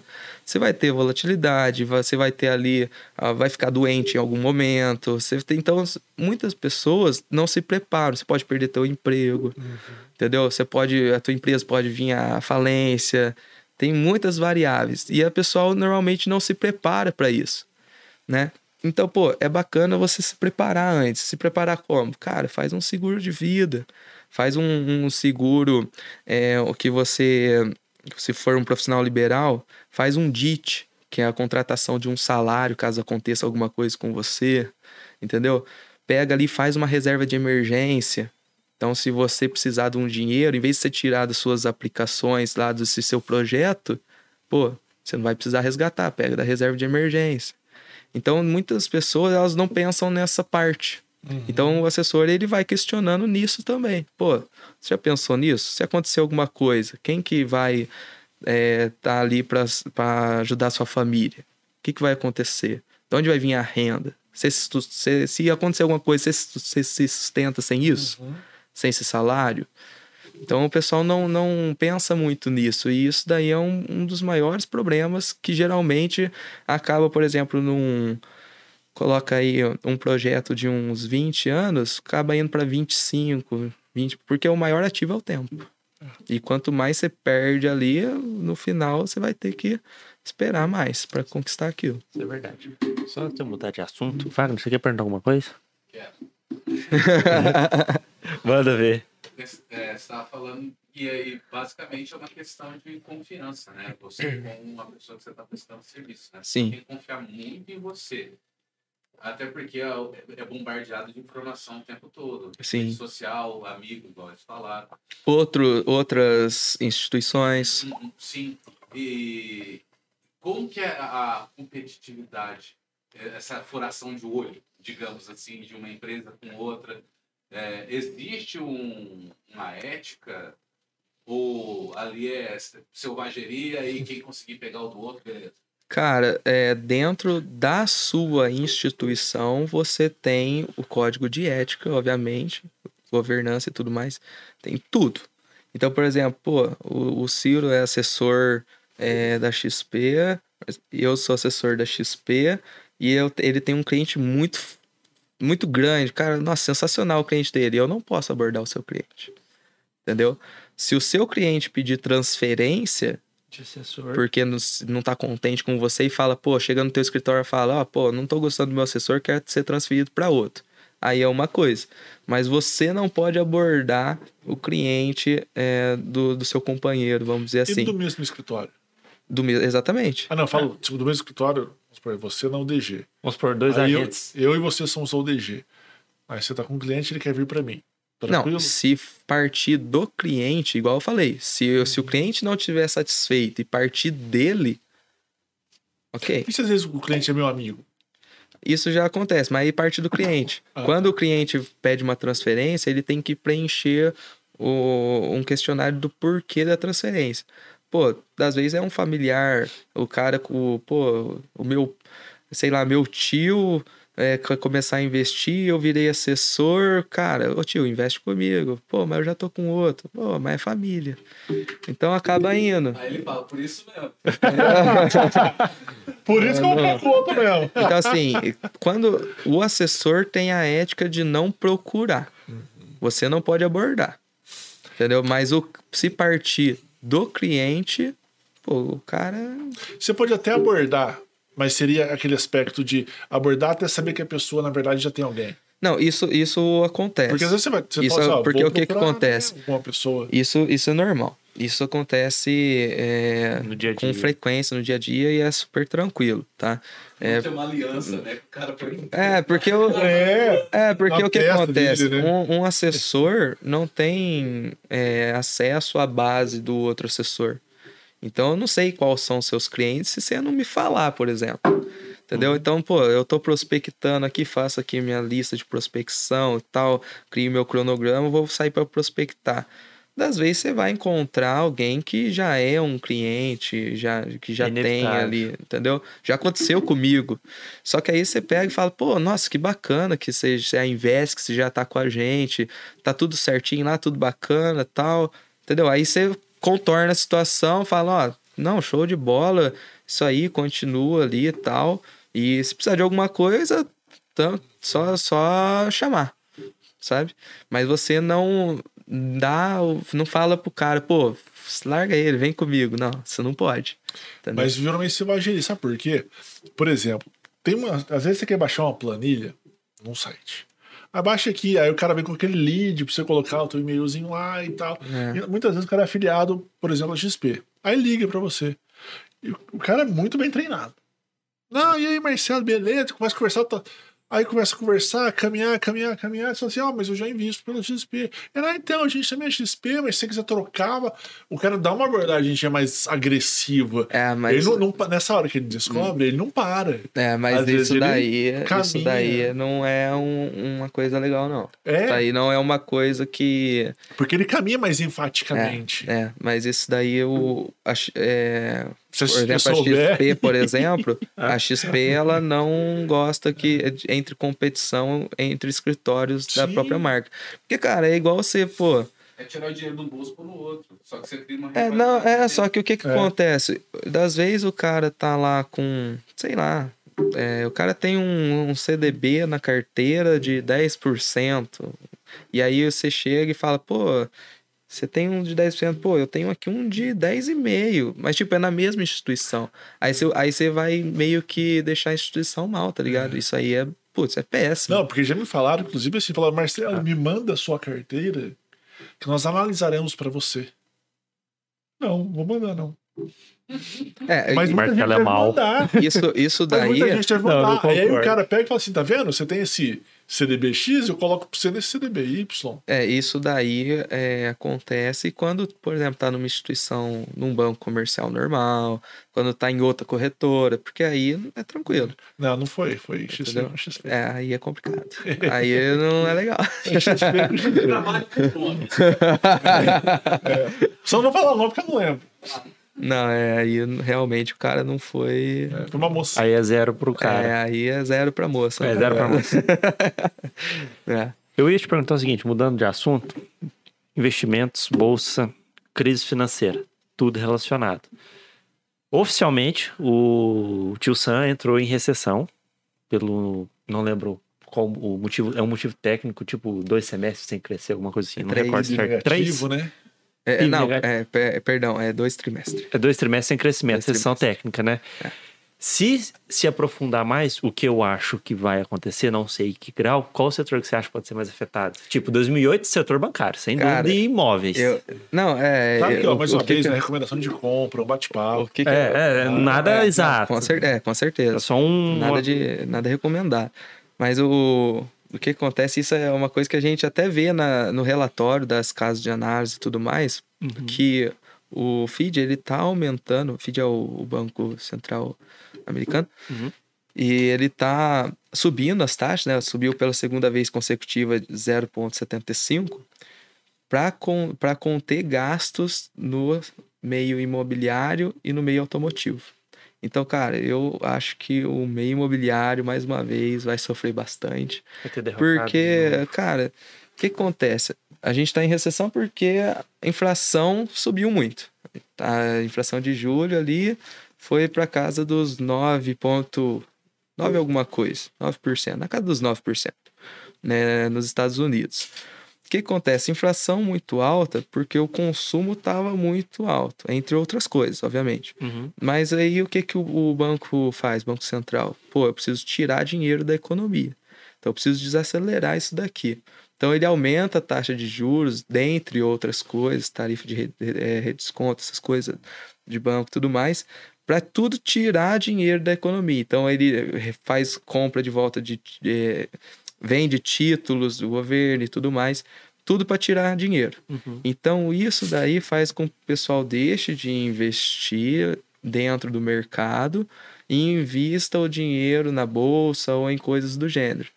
E isso, consequentemente, diminui a demanda e faz os preços baixarem para a inflação baixar, né? Mais ou menos, mais ou menos nesse sentido. Então, cara, quando o juros está muito alto lá, a gente está ali a- as projeções de, de finalizar o ano entre 3 e 3,5%, cara, é, o pessoal deixa de comprar um carro, comprar uma casa, investir em alguma coisa do gênero para aplicar o dinheiro porque o risco vai ser menor ou coisas do gênero. Vai ser mais atrativo, né? Então eu acho que é, o empréstimo fica mais caro e tudo mais, porque as taxas são mais altas. É, então, eu acho que parte bancária vai sofrer bastante, parte imobiliária também. É, até por conta do que a gente lê nos relatórios das casas de análise. Parte de Tipo um varejo 2008, também. parte 2. É, tipo um 2008 parte 2. Mas eu, eu acredito que com menos impacto, cara. Eu acho que vai ser mais tranquilo. Uhum. Eu acho que vai ser bem Parte mais de tranquilo. varejo também. Parte de varejo, diminu... ah, tudo diminui um pouco o consumo, né? É, no geral, tudo sofre, mas o que mais vai sofrer são essas, essas coisas que envolvem mais grana, né? Então, parte imobiliária, parte bancária, porque o, o empréstimo fica mais caro, então a pessoa pensa duas vezes para ir lá no banco pegar um dinheiro, né? Então, Cara, vendo isso, eu vejo um ciclo que se retroalimenta. Por exemplo, o que ele falou, tem enxugando dinheiro, tirando dinheiro, de- a moeda dá uma valorizada as coisas, baixa a inflação, a moeda tem poder de compra de novo. Se dá a crise, o que acontece? Volta o socorro financeiro. Então, o dinheiro que saiu, de certa forma, ele volta para socorrer quem tá falindo. Quando faz injeção de liquidez. É, que daqui a Aí o que pouco acontece? Aí inunda de novo. Vai ter que subir o juro para tirar mais uma vez. É, o, o- cara, a política monetária é um, uma, é Não um sei se sobe, estou é certo um no sobe, raciocínio, é um mas é uma coisa que de agora. taxa para controlar a inflação. É. Porque o que acontece? Você tira o dinheiro do mercado, então as pessoas vão ter menos dinheiro, vai ter menos dinheiro circulando. Então, isso vai fazer a inflação baixar, os preços baixarem. Consequentemente, quando tudo estiver equilibrado, os juros começam a cair novamente. E aí tudo vai ficando mais barato, entre aspas, de novo. Então, pô, pra você pegar um empréstimo ficar mais barato, igual aqui no Brasil ano passado, tava Selic 2%. dois- O empréstimo era bichinho. Então, cara, você ia no banco, você pegava um empréstimo a 0,7, 0,9, 0,8, até menos que isso das vezes. Cara, é, é um absurdo. Entendeu? Quem pegou ali empréstimo, por exemplo, num, numa taxa fixa, né? Porque tem fixa e pós. E aí o cara pega lá esse dinheiro e hoje, um ano depois, ali tá aplicando esse dinheiro, pô, paga os juros e ganha uma grana ainda. Paga o juro, paga o capital, às vezes né? É, é. então, dá, dá para fazer muita coisa. E aí, o, o, quando você tira o dinheiro, isso, a inflação vai baixar tudo mais, mas depois vai ter um momento onde os juros vai começar a baixar de novo. E quando os juros abaixa, a inflação volta a subir um pouquinho, porque o consumo fica maior de novo. E é um vai e É um vem, ciclo, entendeu? Né, de prosperidade e recessão. Por isso que a gente fala que o mercado ele é cíclico. É. Entendeu? Sempre vai ser. É, isso é verdade. Sempre vai ser. E só que é bacana porque gera oportunidade. Aqui no Brasil, você acha que eles vão subir juros de novo ou vão manter? Cara, a projeção é, que a gente tem é de que os juros suba até mais ou menos ali meio do, de 2023. Até mais ou menos metade do ano de 2023 continue subindo ali. Então, teoricamente, a gente tem mais A um gente tá de em- bons pagamentos na renda fixa. Tem, tem. Então, Hoje, é hoje se você É. pega, é, se você, por exemplo, abrir um, o aplicativo de uma corretora qualquer e olha ali é, os ativos de curto prazo, eles pagam mais do que ativos de longo prazo na renda fixa. Porque já sabe que vai chegar num pico e depois vai baixar. Então não compensa no longo prazo ficar pagando muito. Sabe, muito você mais. acha que os juros altos ele é danoso para o país? E por que, que eu quero dizer isso? Por exemplo, quando a gente estava no ano passado, a gente teve uma passado 2020, sei lá, a gente teve uma onda de IPO. A IPO, para quem não sabe, é quando a empresa vai abrir capital na bolsa de valores. Exato. O que, que isso traz para o Brasil? Traz Cara. prosperidade, porque traz uma empresa conseguindo se capitalizar muito para poder adquirir ou aumentar ou melhorar pra, por si eu- um crescimento. Quando tem juros altos, as- não tem mais IPO. Isso nem, É. nem a possibilidade de existir isso está tendo. E além disso, as pessoas também fogem da bolsa de valores e vão para uma renda fixa. Você acha que isso trava um pouco o É. Cara, Brasil? eu acho, assim? eu acho que não é danoso. Eu acho que, eu- na minha opinião, não é danoso. Na verdade, fica entre no meio termo, assim, porque tem pontos positivos e pontos negativos nisso. Se você para pensar assim, um ponto negativo, se o juros está muito alto, significa que estava com uma inflação muito alta. Uhum. Então, pô, teve que aumentar para controlar. E a inflação para o país não é bacana, né? Então, muitas vezes tem a desvalorização da moeda e tudo mais. Só que, como consequência, é uma oportunidade para trazer novos investimentos para de fora. Então, o pessoal fala, pô, o juros lá tá bacana, hein? O juros lá tá, tá legal. Pô, a moeda lá tá um pouco mais desvalorizada. Vamos- colocar lá, porque tá mais barato agora. Uhum. Então, tipo, é, é bom e não é bom. Tem coisas boas tem coisas ruins, né? Mas eu vejo, é, quando o juros está alto, uma oportunidade bacana, porque gera muita oferta dentro da bolsa e possibilidade de você, por exemplo, comprar uma ação barata, né? Então, por exemplo, a gente tinha tava com a bolsa agora. Você pode se capitalizar na renda fixa e transferindo aos poucos para renda variável, porque depois vai inverter, né? É, porque o que que acontece? O pessoal agora fala assim, pô, a bolsa tá muito barata. Então, pô, para que que eu vou correr risco na bolsa agora que tá barata e vou ir para renda e por que que eu não invisto na renda fixa, que é uma coisa mais segura, tem menos risco, menos volatilidade? Poxa, mas isso aí é um pensamento errado.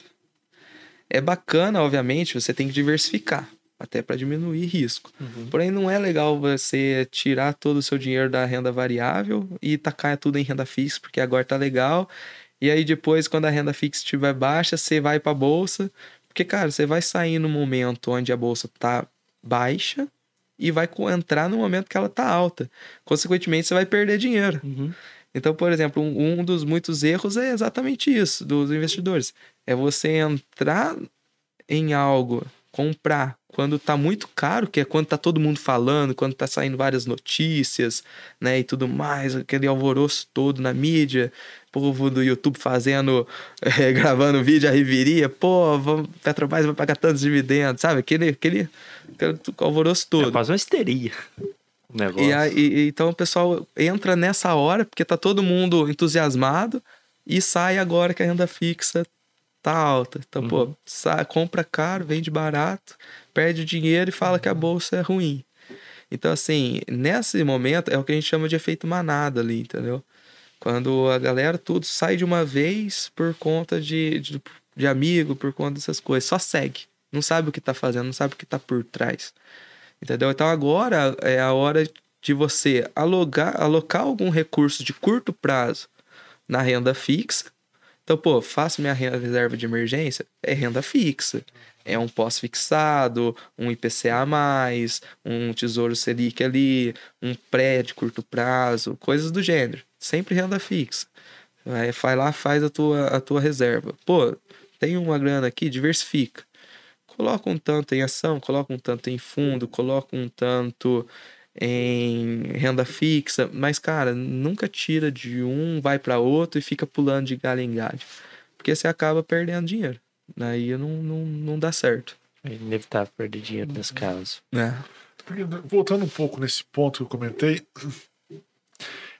é claro que a inflação ela é horrível, detona, mas eu vejo que às vezes a Selic alta Claro que ela precisa existir para combater a inflação, mas tira esse desenvolvimento do país, sabe? Pelo menos na minha cabeça parece que. Porque eu acho que uma bolsa com muitas empresas faz com que o, Brasil, o país seja um país mais próspero. É, por, por exemplo, a bolsa americana, sabe? Tem lotada de empresa lá, com a mentalidade. É, é. claro que não estou comparando mentalidades, sim. mas é uma forma das empresas entrarem em competição e competitividade maior. É, não, mas o que, que, o que, você, o que você, você nota é certo. Porque o que acontece? Quando você tem um, uma inflação alta e, consequentemente, uma taxa de juros alta para controlar a inflação, você desacelera a economia como uhum. consequência. Porque o pessoal novamente eles vão pensar duas vezes para ir lá trocar de carro, para comprar, fazer uma aquisição de uma casa, pegar um empréstimo. Então é menos grana circulando é. ali no mercado, entendeu? É menos dinheiro circulando nos comércios e tudo.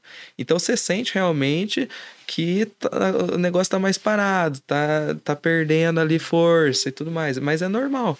É, infelizmente é, é uma consequência. Ainda no nosso país, né? É. As brincadeiras à parte, você estava comentando da, dos juros Brasil e juros Estados Unidos. Mas o Brasil, no melhor dos tempos, estava chegando nos Estados Unidos de hoje. 2,5%, 3%. É. É, é, lá, é lá o, o, histórico lá de, de taxa de juros é muito baixo, né? Por é, conta que, que a inflação até, lá é muito baixa. Acho que chegaram até a ter juros negativos numa época. É. Não, eles estão desesperados, né? Juros, é, inflação de 9% ao ano, como assim? É que eles estão acostumados, eles não viveram no Brasil ainda. É. tipo isso. É. Eles não viveram aqui ainda, gente. É. Vem aqui que vocês fazem uma experiência legal. A gente que vai estranhar, né? Um ano depois o preço está igual. A gente tá falando dos Estados Unidos, mas a zona do euro bateu recorde Sim. também. É. Recorde verdade. histórico. Eu não lembro porcentagem, Não, depois acho de que é tipo 11 9. anos. É, um negócio É, assim. não. Aumentou o juro. É, isso. Teve o É aumento dos juros e aumento do valor da inflação também. Duas coisas ao É. mesmo tempo. Sim. É, Mas por, por é conta, justamente por conta da inflação. Teve que aumentar, não teve como segurar. É, Rothbard, na fala naquele livro lá que você até mencionou, que o, O governo, faz, fez com o nosso dinheiro. que basicamente inflação é dinheiro injetado. Mas, Do o, mas o, os caras estão sofrendo agora porque eles começaram a aumentar os juros muito tardiamente. Você acha que isso foi bom pra gente? Cara, pro Essa- Brasil foi. Essa, porque a gente começou a aumentar Aumentar os juros tarde? muito antes. Não, o Brasil começar a Brasil aumentar mais. Ah, tá isso. Ah, sim. Cara, isso aí foi excelente, porque senão a gente tava igual. Os Estados Unidos está em crise agora porque a inflação aumentou demais, porque segurou muito o aumento da taxa. Eles não aumentaram antes. Das vezes, se eles tivessem começado a aumentar a taxa antes, não estaria estaria mais tranquilo, entre aspas, agora, entendeu? Igual o caso do Brasil. A gente já, já vê ali as casas de análise e tudo mais, vendo a inflação pro ano que vem diminuindo para casa de 7, 8%, coisa do gênero, entendeu? Até esse ano mesmo, se eu não me engano, diminuindo bem. Então, é, o Brasil ter começado antes foi muito bom. Cara, eu acho que esse ano a gente termina, tipo, eu não lembro quanto que tá agora mesmo, 11 13 O quê? 25, a né? inflação nossa. A inflação chegou a 12, cara. 12? Chegou Eu acho que ter termina 12. em 10 esse ano. É, estão falando, acho que, se eu não me engano, estão falando até de agora, né? menos, viu? Menos? Eu acho que estão falando até de menos. chuto 10. É, É, diminuiu um pouco agora por causa da, do ICMS também, deu uma reduzida boa, né? É, Mas mas, é, você sabe por quê, né? É outubro. Sim, sim. sim. É isso também. Vamos sofrer um pouquinho mais, esse ano vai ser complicado, cara. Não, sim, tanto é que a redução do ICMS é até dezembro. É. Não, esse ano vai ser um ano de muita aventura Ah, ainda, vai, aí é. Você vai ver só. Vai ter montanha-russa Nessa, adicional nessa esse parte ano. de finanças aí, nessa, nossa, vai ser dureza. O Sabe, eu queria retomar um pouquinho, um pouquinho para trás. Depois eu passo para você perguntar. Só que eu só per- queria perguntar sobre a Ambima. Aham. Como é que é? Assim, você foi, aí você falou que foi fazer. É caro fazer e é caro se manter. Cara, a Ambima... Na Ambima não, desculpa, Ancord. Ah, tá. Desculpa, Errou. Ancord. É. Aí, ó, viu? A Ancor eu paguei na época, se eu não me engano, foi 500 reais pra fazer a prova. E é presencial? Coisas do tipo, é um gênero. computador. É, hoje em dia você consegue fazer tanto presencialmente quanto online, né? Mas eu fiz de forma presencial. Fui ali no, na instituição aqui em São João, no caso, porque eu morava em András na época, São João era mais fácil. Fui em São João, tudo, fiz lá. Você faz no computador, né? Obviamente. É, uma sala com vários computadores, o pessoal fazendo cada um a sua prova ali. Não só Ancor, mistura tudo. Então tem gente fazendo CPA 10, 20, CEA, Ancor, tudo. E você faz ali, é, você paga essa taxa. E a Ancor, ela tem um sistema que você tem que pagar anualmente. Então, a Ancor, você, para você se manter ali como assessor, por exemplo, ou se manter credenciado, você tem que fazer o pagamento é, anual da tarifa é, da Ancor.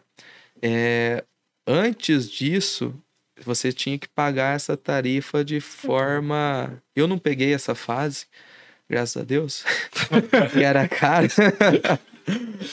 É, mas é, se eu não me engano, era a cada trimestre você tinha que fazer o pagamento da taxa. Eu, eu acho que é isso. né? Depois a gente dá uma pesquisada para ver se realmente era. Mas eu, se eu não me engano, era trimestral, uma coisa do gênero. E agora não, você paga uma vez só, anual e. Tá, e é tá caro, feito. desculpa perguntar. Cara, pra você manter, não. Ou, atualmente, não. Atualmente, se eu não me engano, tá por volta de 300. Olha, é caro mesmo não. Mas, Mas se fosse trimestral, isso daria 1.200 não, anos. não, mas isso, quando É, era.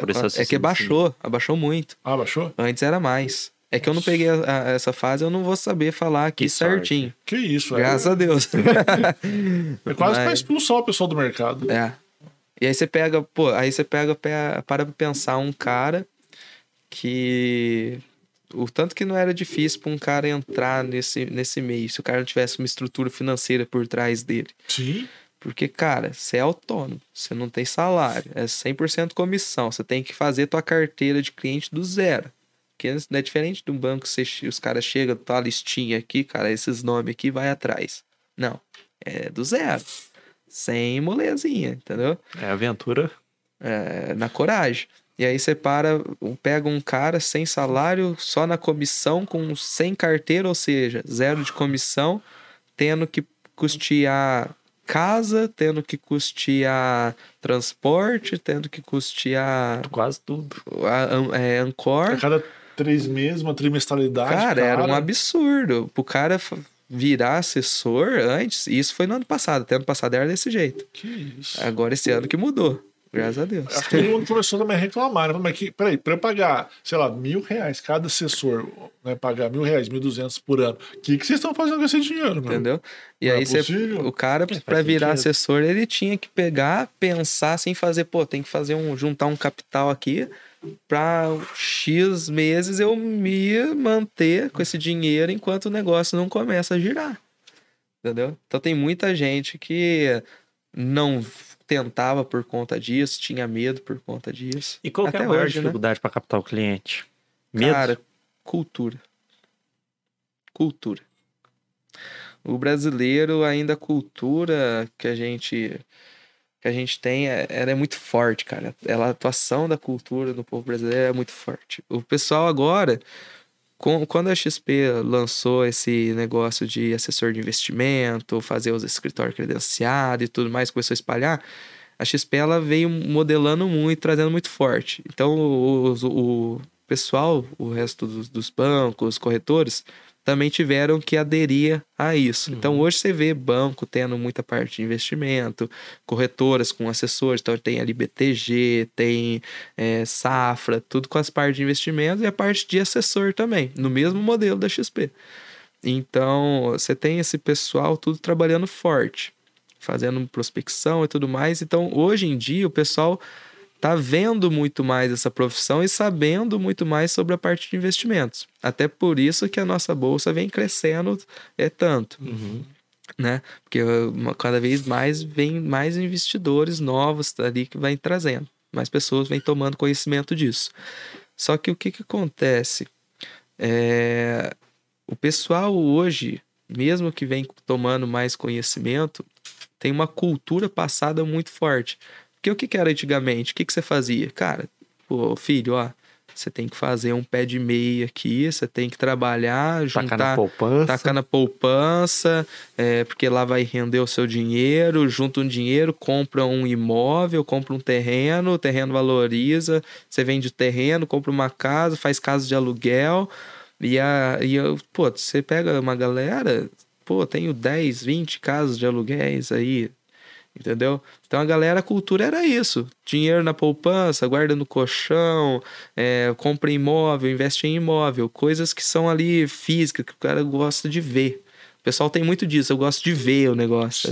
Sentir, né? Quase que a terra. É, é. E- Então a maior dificuldade hoje é essa parte cultural, porque o pessoal ainda, por conta da cultura ser dessa forma, ainda tem muito medo de colocar um dinheiro numa instituição financeira. Uhum. Então a maior dificuldade, pelo menos na minha opinião, é, É. a parte cultural. É. Hoje é a parte cultural. Eu pensei que era um receio que a pessoa teria de você. Eu também. Na, na sua, sabe, quando a pessoa vai te abordar, e aí você já. Peça Cara, fala mas- assim, esse cara quer só ganhar meu dinheiro. É, Cara, é, tem, tem bastante, lado. por tem, isso tem também, bastante disso. desse Só que quando a pessoa, você começa a conversar com a pessoa, fica mais fácil. Agora, você mudar a cultura de uma pessoa é muito difícil. Ah, você tem que fazer um revolucionário. Entendeu? Isso Você mudar a pessoa. Não, Porque, cara, você eu- chega pra pessoa, pô, bem apresentado, chega ali, ó, socialzinho, tudo bonitinho, é, leva os sócios junto, vai conversar na empresa. Cara, os caras vão te receber razoavelmente bem. Nosso, o pessoal aqui do sul de Minas, eles são mais restritos do que o pessoal de fora, na verdade. sim. Tem, por exemplo, dentro, eu conheço o assessor que tem cliente que ele nunca viu na vida e o cara é lá da Bahia, lá de Recife, entendeu? E dá super bem. E o cara nunca viu ele na vida E às vezes nem vai ver, né? e às vezes nem, e nem, eu acho que nem vai ver. E o cara tá lá investindo dinheiro, o cara aqui, entendeu? E fazendo indicação e tudo. Então, assim, eu acho que tem muito, obviamente, de pessoas que ficam com receio e falam, pô, ah, será? Sei que, tá, não conhece muito e tal, né? Mas eu acho que a cultura é o principal.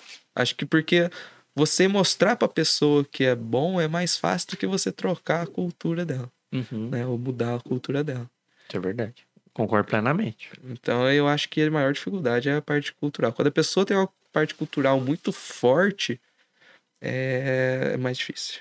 É mais difícil. Principalmente quando a pessoa já tem, às vezes, o hábito de investir, às vezes, em imóvel, alguma coisa. Fala, não, eu sempre investi em imóvel, é o que eu gosto, Exatamente. o meu jeitão é esse, Cara, e pronto. Eu acho que a crise dos imóveis teve na pandemia veio pra mostrar de que, tipo assim, não só isso dá certo, porque a quantidade de desocupação que teve. É. Não, mas é, quando a gente para, É cara, um, é uma separa, por exemplo, quem vive só de imóveis, vai dar pra continuar só assim daqui pra frente? É uma reflexão.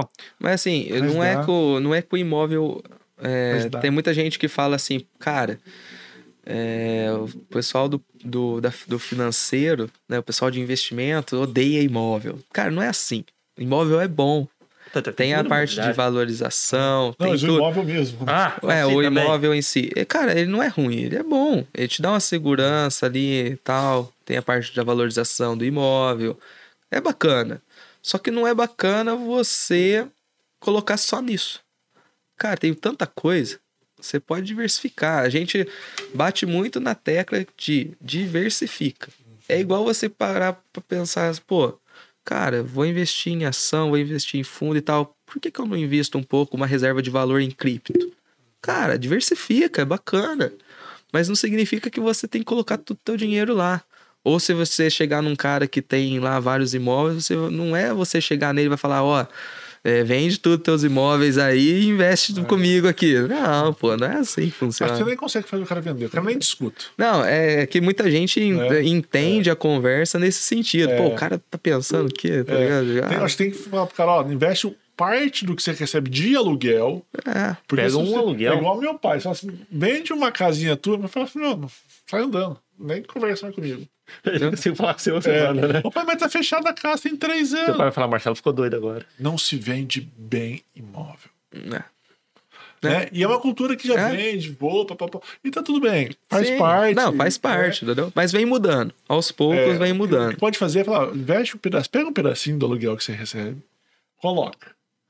Aí talvez essa pessoa comece a se sentir mais confortável. Ou então, se você tem um patrimônio ali é, no banco, cara, em vez de comprar um imóvel, investe essa parte pra você ver como é que Sim. é.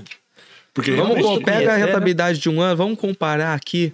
que alguém pegar um imóvel, Entendeu? vender pra investir, Não, isso é isso, cara. Mas vou falar É. pra você, cara. pode ser que é, depois até faça, mas o- começo... é, eu não sei, eu não sei nem nome, mas eu, até o Gil, se você vir aqui, é, você pede pra ele contar, mas tem uma história de um cara, é, que obviamente não vou falar nome nem nada, que Vendeu ele imóvel. vendeu o carro pra começar a investir. É, porque o cara ele chega no ponto que ele confia tanto no assessor dele que quando ele vai tomar uma decisão dessa, ele pergunta se vale a pena. Pô, vale a pena vender o carro, comprar um outro carro, colocar a grana e tal. pá. E tem uma história, acho que o Gilson pode contar pra você depois, acho que é, é legal, Ah, né? Sim. bacana, mas e- existe. Existe. Existe. Gente pra dar um pontapé. O cara que tem muita, já tem muito patrimônio, só que tu, porque tem muita gente que tem muito patrimônio, mas não tem dinheiro, Tem isso também. entendeu? É engraçado Tem muito, tem- cara, tem tem, muito líquido, patrimônio, mas não tem dinheiro. E aí o cara fala, putz, cara, eu quero começar, mas eu não- tenho de onde tirar agora. Cara, vende um dos teus imóveis, Mas começa. é engraçado que você comentou, depois- é mais fácil alguém É. que tem um imóvel ou que tenha um carro fazer essa atitude mais drástica de venda para investir do que alguém que tem vários. Eu concordo contigo. É, Porque várias pessoas falam, não, eu vou vender meu carro para investir. Mas o cara que tem 10k não vende uma para investir. é. No- Porque normalmente essas, essas pessoas são mais conservadoras, digamos assim. Sim. E a Não pessoa é cultura. tem um carro, É tá mais, mais. Porque ela a, a que tem 10 imóveis fala assim: não, não preciso cometer loucuras. Já tudo bem. A que tem um carro só fala assim: cara, eu ainda estou na fase da loucura, digamos assim, de queimar meu patrimônio móvel, que é uma despesa, é um passivo, para tentar fazer um ativo. O cara que tem 10 ainda fala, não vou fazer. É. Normalmente, Mas possibilidade. Mas é, mas é, mas é bacana, cara. Assim, eu não sou contra investir em imóveis, eu acho bacana, mas eu acho que eu bato muito em diversificar. Diversifica. Investe um pouco em cada lugar, das vezes compara uma rentabilidade, vê o que, que é mais interessante. É legal pra você ter até uma noção. Porque se você para para ver, assim, analisar a parte de rentabilidade em si, o imóvel perde muito, cara. Você pega ali o imóvel, sei lá, uma casa popular hoje, deve ser o quê? Uns 300 mil, 350 mil, mais ou menos? Posta, tudo tão caro. É, por aí. Lá em Andradas gira em torno de mais ou menos isso, uma casa popular. Hoje lá em Andradas você vai alugar por 800 reais, assim e tal. Você poderia alugar até por mais, mas é difícil encontrar quem aluga. Então você acaba alugando por uns 800 reais, mais Mil ou menos. estourando. É, mil estourando. Vamos dizer assim, mil para alugar bem. É. É, mas a, a- média ali é 800 reais. Uma casa de mais ou menos 300 mil. Cara, você parar pra ver isso aí, dá entre um 0,20 alguma coisa, ponto algum 20 alguma coisa, né, no, no mês. Se você parar. Se você pega o histórico, assim, a média histórica brasileira dos fundos brasileiros em investimento imobiliário, tá ali por volta de 0,8. Cara, você paga o teu aluguel, vamos supor assim, comparando você alugar uma casa e você é, investir o dinheiro, pô, você paga o teu aluguel e sobra uma grana pra você ainda, Sim. entendeu? Então, assim, em questão de rentabilidade, cara, não compensa. Você parar pra pensar especificamente nisso. Agora, se você colocar outras coisas em conta, pode ser que seja atrativo. Agora, assim, que você comprar, por exemplo, vai lançar um loteamento, você vai lá e compra um terreno que vai ser lançado, você compra num preço bacana. E aí depois você, mas tipo, pensando em vender, não em construir, alugar e tudo mais. Cara, aí eu acho que é muito bacana. Porque a valorização do imóvel é muito fera, Muito alto também. Né? Sim. Imóveis valoriza muito. Eu acho que eu, quando se fala em imóveis, eu acho que eu prefiro pegar, investir num imóvel nesse sentido de tipo com- tentar comprar mais em conta e vender logo do que ficar com o imóvel, tá ligado? E, alugar e tudo mais. Eu acho que nesse sentido é bacana pra caramba.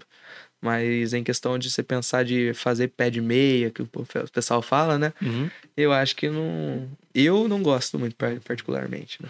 Queria fazer uma pergunta pro Gustavo, mas eu te deixo justificar ela, tá bom? Ah, tá. Ih, vem. cara, eu vou até beber um gole. Se prepara aí, viu? Quando o Marcelo fala Gustavo, isso. você tem investimento em poupança? não é porque às vezes você fala assim, tenho, não, deixa eu justificar. tenho, bem, cara. Não, tá- não, tá não, não, cara. Não, se eu te falar, cara, se, se eu te responder isso como sim, eu posso pedir as contas, tudo, vamos embora. deixar justificar, às vezes tem, então. É, vai que tem, né? Não, cara, você investir em poupança, você tá perdendo dinheiro, cara. É você queimar dinheiro ali, tá ligado? Porque a poupança não dá nem inflação, cara. Então, no, assim, você vai ver o teu dinheiro aumentando ali aos pouquinhos. Numericamente né? tá crescendo. Numericamente tá ali, mas o valor em si O poder de compra é muito pequeno. É, então assim, pô, cara, bota um tesouro Selic que é melhor. Você sabe bem, você sabe bem. É verdade. Mas tinha direito de justificar se tivesse também. Ah, mas aí não tem como, né? Aí não, não tem. Vou falar o Não quê tem lá em justificativa. Você é espancado no escritório depois. Você chega lá amanhã, né, Gustavo? Tchau. Ó, Tchau. Poupança, Valeu. Foi investidor de poupança ali. Vai trabalhar até numa sala apartada depois dessa, aqui da galera, tudo. É, a poupança, aí, ali, ó. Que cara ali. Aqui é outro é, setor. é, é complicado. Não, com a poupança não, não não, jeito, cara. E é um dos investimentos preferidos do brasileiro. Cara, hoje eu não Mas sei falar o número exato, mas tem muita não, mas grana. ainda é. Eu não sei Lógico falar o tá valor. perdendo, né? Tá Eu não sei, eu não falar o valor, mas, cara, tem muita grana investida em poupança. Muita grana. É, depois. é, pe- pesqui- Fazer, pesquisa pra gente aí, ó. É, muito Quanto dinheiro. que tem em poupança atualmente? Quanto que é investido em poupança? Cara, tem muita grana. Tem muita grana. Absurdo. O Gustavo, tem é, várias outras, né? Vou falar corretoras da XP, mas não é corretora da XP, é escritórios da XP. Escritórios. Escritórios, né? Na redondeza. Uhum. É, chega a ter essa competição ou não? Assim, tipo, eu tenho que correr para pegar aquele cara antes, conversar com aquele investidor antes. Cara, é, o, é, é aquela, tal, é aquela conversa que a gente teve antes. É, obviamente você vai acabar esbarrando esbarra, né? em alguém e tal. Só que assim, não tem. é escritório? Não, É. não tem. Eu vou muito pra Andrades, ah, inclusive. Até porque sua base familiar é de lá, você é, É, de lá, né? Exatamente. Então eu tenho Você muito tem- contato é. lá. Então eu atuo muito lá. É até mais do que aqui em Poço, na verdade. Porque tem essa, essa barreira inicial, que é, É. a barreira de. Quando a pessoa não já te conhece, é mais Muito fácil. mais fácil. É. E, mas assim, é, volta naquela conversa que a gente teve, sabe? É, se tem um escritório da. Por exemplo, o nosso escritório, por exemplo. A gente tem seis escritórios espalhados. Cara, se a gente tá em, já naquela cidade, já tem os assessores daquela cidade, eu não, eu não vou muito para lá. Entendi. Só se, por exemplo, porque isso acontece. Você conversa com outro assessor assim e fala, pô, vamos prospectar junto. Vamos montar uma rota aqui, vamos fazer junto. A gente faz as prospecção, pega os contatos, tudo. No final a gente pega, divide os contatos e acaba de fazer a, a ligação para aí sim marcar uma reunião. Porque o que a gente faz muito é o seguinte: você pega, vai, se apresenta, fala de onde você é, tudo, no sentido de apresentar previamente e trocar contato. E aí depois você volta para casa, pega o telefone, pô, eu fui aí tal dia, vamos marcar uma reunião, se tem interesse, tal, pá. Aí sim você vai no sentido de tentar fechar alguma coisa, levar uma apresentação mais formalizada e tudo mais. A XP permite uma é, assessoria dupla? Não. Não. Ou é um- é só um assessor. Não permite você ter dois assessores. É, eu pensei isso na hora que você estava comentando, ah, de fazer uma rota com alguma. E às vezes É. os dois sentam para conversar com o cliente, É. a gente gosta dos dois. E às Sim, vezes é. você tem um perfil para uma área mais aqui, o outro para outra área, às vezes seria uma coisa É, que mu- agregar. muito, muitas das vezes a gente pega, eu já fiz bastante, faço bastante isso até.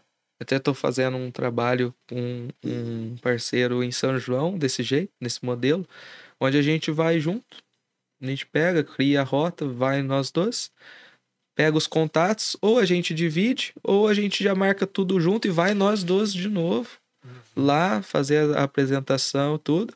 E no final das contas a gente pega e vai meio que é, colocando um para cada um, sabe? Pô, Entendi. esse aqui.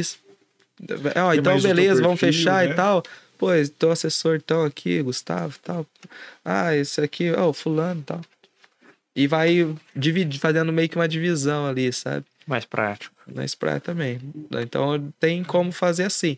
Mas quando tem um escritório na outra cidade, eu sozinho não costumo ir. Quando já tem, por exemplo, da, do meu escritório, Uhum. né? Se tiver, se não for meu escritório, aí eu vou, tranquilo. Que nem tem XP em- em São João. É um escritório menor lá. Mas sem problema eu ir lá e tal. E prospectar. Uhum. Porém, se o cara for da XP, eu não posso chegar lá e oferecer coisas pra ele, senão eu vou queimar a marca XP. Isso aí Entendi. não é bacana. Entendeu? Entendi. Você já ficou sabendo de caso de expulso? De alguém que foi expulso? Ou Não. sofreu uma repreensão por parte da XP por ter ferido o código de ética? Ah, a XP, eu, sei, eu não conheço ninguém, não conheço ninguém que tenha sofrido é, penalidades e tudo mais, mas eu sei que a XP ela é muito forte nisso. Então, ela se ela sabe de alguma coisa, ela manda e-mail. Por exemplo, podcast aqui mesmo. A gente está conversando. Se, a X, se eu falar alguma coisa que é errado aqui, a XP ficar sabendo, eles vão mandar uma notificação para mim. E dependendo, eu posso levar uma multa. E as multas são pesadas. É, Entendi. Se ele tivesse falado que investir em poupança, aí pode ser que É, pode ser que já, chegaria o já, já, e-mail. já tinha É. tomado uma multinha lá. já. chegava o e-mail. Ó, respondendo a nossa pergunta, notícia desse mês. Falou aqui, ó. Eu vou ler em trechos que fica mais fácil, que é o Banco Central. É, que você tinha perguntado do valor depositado em poupança. Uhum. Aqui dá pra gente ter uma noção. Falou aqui, ó. O Banco Central informou na quinta-feira, dia 7 desse mês, é, que os saques na caderneta de poupança superaram os depósitos de 50 bilhões no primeiro semestre. Aí depois vem a parte da quantidade. Ao todo, segundo a instituição, os saques somaram 1,8 trilhão nos seis primeiros meses do ano e os depósitos 1,7 trilhão. Cara, é muita grana. É muito dinheiro. É muito dinheiro mesmo. É muita grana. Aí você para pra pensar. O cara tá colocando uma poupança, muitas vezes na caixa, né? Que o pessoal coloca muito. Uhum. E aí você, cara, por que, que o cara não coloca num tesouro Selic que vai render muito mais em comparação à poupança? Vai render muito mais. E você tem ali o risco soberano, né? Que é o risco, pô, é o país, cara. Sim. Se o cara não conseguir te pagar, quem que vai conseguir te pagar? O cara vai lá, imprime dinheiro. Tudo bem que vai subir a inflação, mas vai imprimir vai dinheiro e vai te pagar, entendeu? É, vai pagar. Não tem- eu- não vai falência. É, a né? gente chama de, de risco soberano, né? Que é basicamente não tem risco. Então, pô, cara, não faz sentido. Quando você para pra pensar assim, não faz sentido. E aí chega o ponto que é a gente tava complexo. falando: cultura. Entendeu? Cultura, falta de conhecimento. É Eu só não sei se você consegue fazer na boca do caixa O quê? é, investimento em tesouro direto. Eu também não sei. Ah, Menor falar ideia. pra você que eu também não sei te falar. Porque às vezes essa é a dificuldadezinha que o banco cria para não colocar, porque querendo ou não, o dinheiro no banco, na É. poupança é o banco que trabalha. Aí eu não É, sei o te falar. tesouro direto é o tesouro que está trabalhando o dinheiro. Porque, por exemplo, o senhorzinho chega lá na Caixa Econômica, fala, ah, coloca na conta poupança para mim, aí o caixa coloca. É. Mas no tesouro direto, talvez o caixa não coloque. É. E aí gera obstáculo, porque aí o senhorzinho vai ter que ir o no cara nem oferece, né? O cara É. nem oferece. É, e aí, Cara. às vezes, o cara vai ter que ir no aplicativo, mas o senhorzinho não vai no aplicativo. Não. Sabe aquela. Você Eles nem smartphone tem, Você infelizmente. tá falando desse negócio de depositar e o cara nem. Per... eh, Que nem a gente tá falando. O cara nem vai perguntar. É. Vai, pô, vai depositar. De... Poupança, direto. Sim. Pá. Deposita Entendeu? nem pergunta, nem, é verdade. nem oferece outra coisa pros, ca- No pra máximo, ninguém. um pique. Que Mas eu- não sei o nome. Mas o Que é o título de, capi- título é, de capitalização. Mas o que o pessoal muito faz, cara, é deixar eh, o dinheiro também naquelas aplicações automáticas de banco. Muito comum, Banco do Brasil, ter, Itaú, esses bancos, tudo tem, né? É aquele dinheiro onde você deposita e ele fica aplicando e resgatando automaticamente seu dinheiro ali. Cara, você sabe quanto que rende mais ou menos isso daí? Eu não, pra ser sincero, menor ideia. Cara, esses dias Rende bem pro eu, banco, vou, né? eu não, eu, eu vou falar, cara, eu, eu- na hora que o cara me ofereceu isso, porque é, tem a conta do meu pai, né? É, o açougue que eu falei no início. E ele investe junto comigo na XP, porém o capital de giro, que é o dinheiro que fica ali para realmente fazer compras e tudo mais, a gente deixa ali no Banco do Brasil. E, cara, o cara pegou, chegou em mim, ligou pra mim e falou: Gustavo, é, eu tô, você tá com o teu capital aqui, tá parado e tal, porque a gente tinha uma aplicação que você usava e agora essa aplicação foi. é, não existe mais. A gente tirou ela do sistema. E eu queria ver se você não quer colocar essa, esse dinheiro na, na aplicação automática aqui com a gente. Eu falei, ah, não, beleza, quanto que rende? Cara, ele me ofereceu 0,10% do CDI. Cara, 0,10, velho. Nossa. É muito pouco, cara. É muito pouco. Você pega Não, um... deixa na poupança. Cara, você pega, É, deixa na poupança. você pega um... Poupança tá dando ponto 5, mais ou menos. Não, não, até, até a poupança. Mas você pega um Nubank ali, ó, de o 100% CDI é resgata a qualquer momento, por exemplo. Sem burocracia nenhuma. O cara oferecer ponto 10. Cara, eu virei pra ele e falei, cara, você não tem vergonha pessoa errada, de me não. falar isso. Porra, de Tinha sacanagem. Você devia ter falado pra ele, ó, você dorme bem de noite oferecendo um Cara, produto não, desse. velho, não tem como. Eu, eu não daria conta de oferecer uma coisa dessa, cara. Pô, não- se eu trabalhasse no banco e tivesse que oferecer isso, Você Cara, pediu eu- demissão, né? eu não ia cumprir a meta. Não, não ia pedir demissão, mas não ia cumprir a meta. É. Deixava eles me tirar. Não, então, É. dedos. O quê? A ligação tá ruim, né? É. Deixa eu- tá? Ô, mas é muito pouco, cara. 0.10. E geralmente fica entre. Eu não sabia que podia chegar em tão baixo assim. Porque geralmente fica. Ah, ali pode piorar então? Não, esse foi Ah, o. Já tá foi bom, o... né? Esse foi o pior que já me ofereceram. Isso Ah, me tá. ofereceram, então eu posso falar. Mas que eu já tenho conhecimento e o que, e que eu sabia antes, desse, antes disso é que chegava a ponto 30, ponto 25. Ah, tá. Cara, Entendi. mas é muita coisa. E aí o- os caras pegam teu dinheiro, vai lá e empresta uma taxa absurda. 399, 2 e alguma coisa. Nossa, é muita coisa. Tudo bem que é melhor deixar o dinheiro no ponto 10 do que no zero. né? Não, melhor não Com poupança. certeza. É. Ah, não, fala, mas tá parado. Não, sim. Né? Melhor no ponto 10 que no zero. Se vai deixar parado, deixa no ponto 10, que é melhor.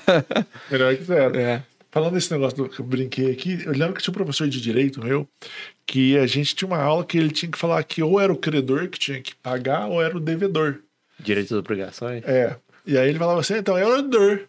Aí você tava anotando, cara, não entendi. Ele falou, credor ou devedor? aí, ele, então, quem vai pagar pra você é o devedor. Eu disse, cara, não entendi de novo.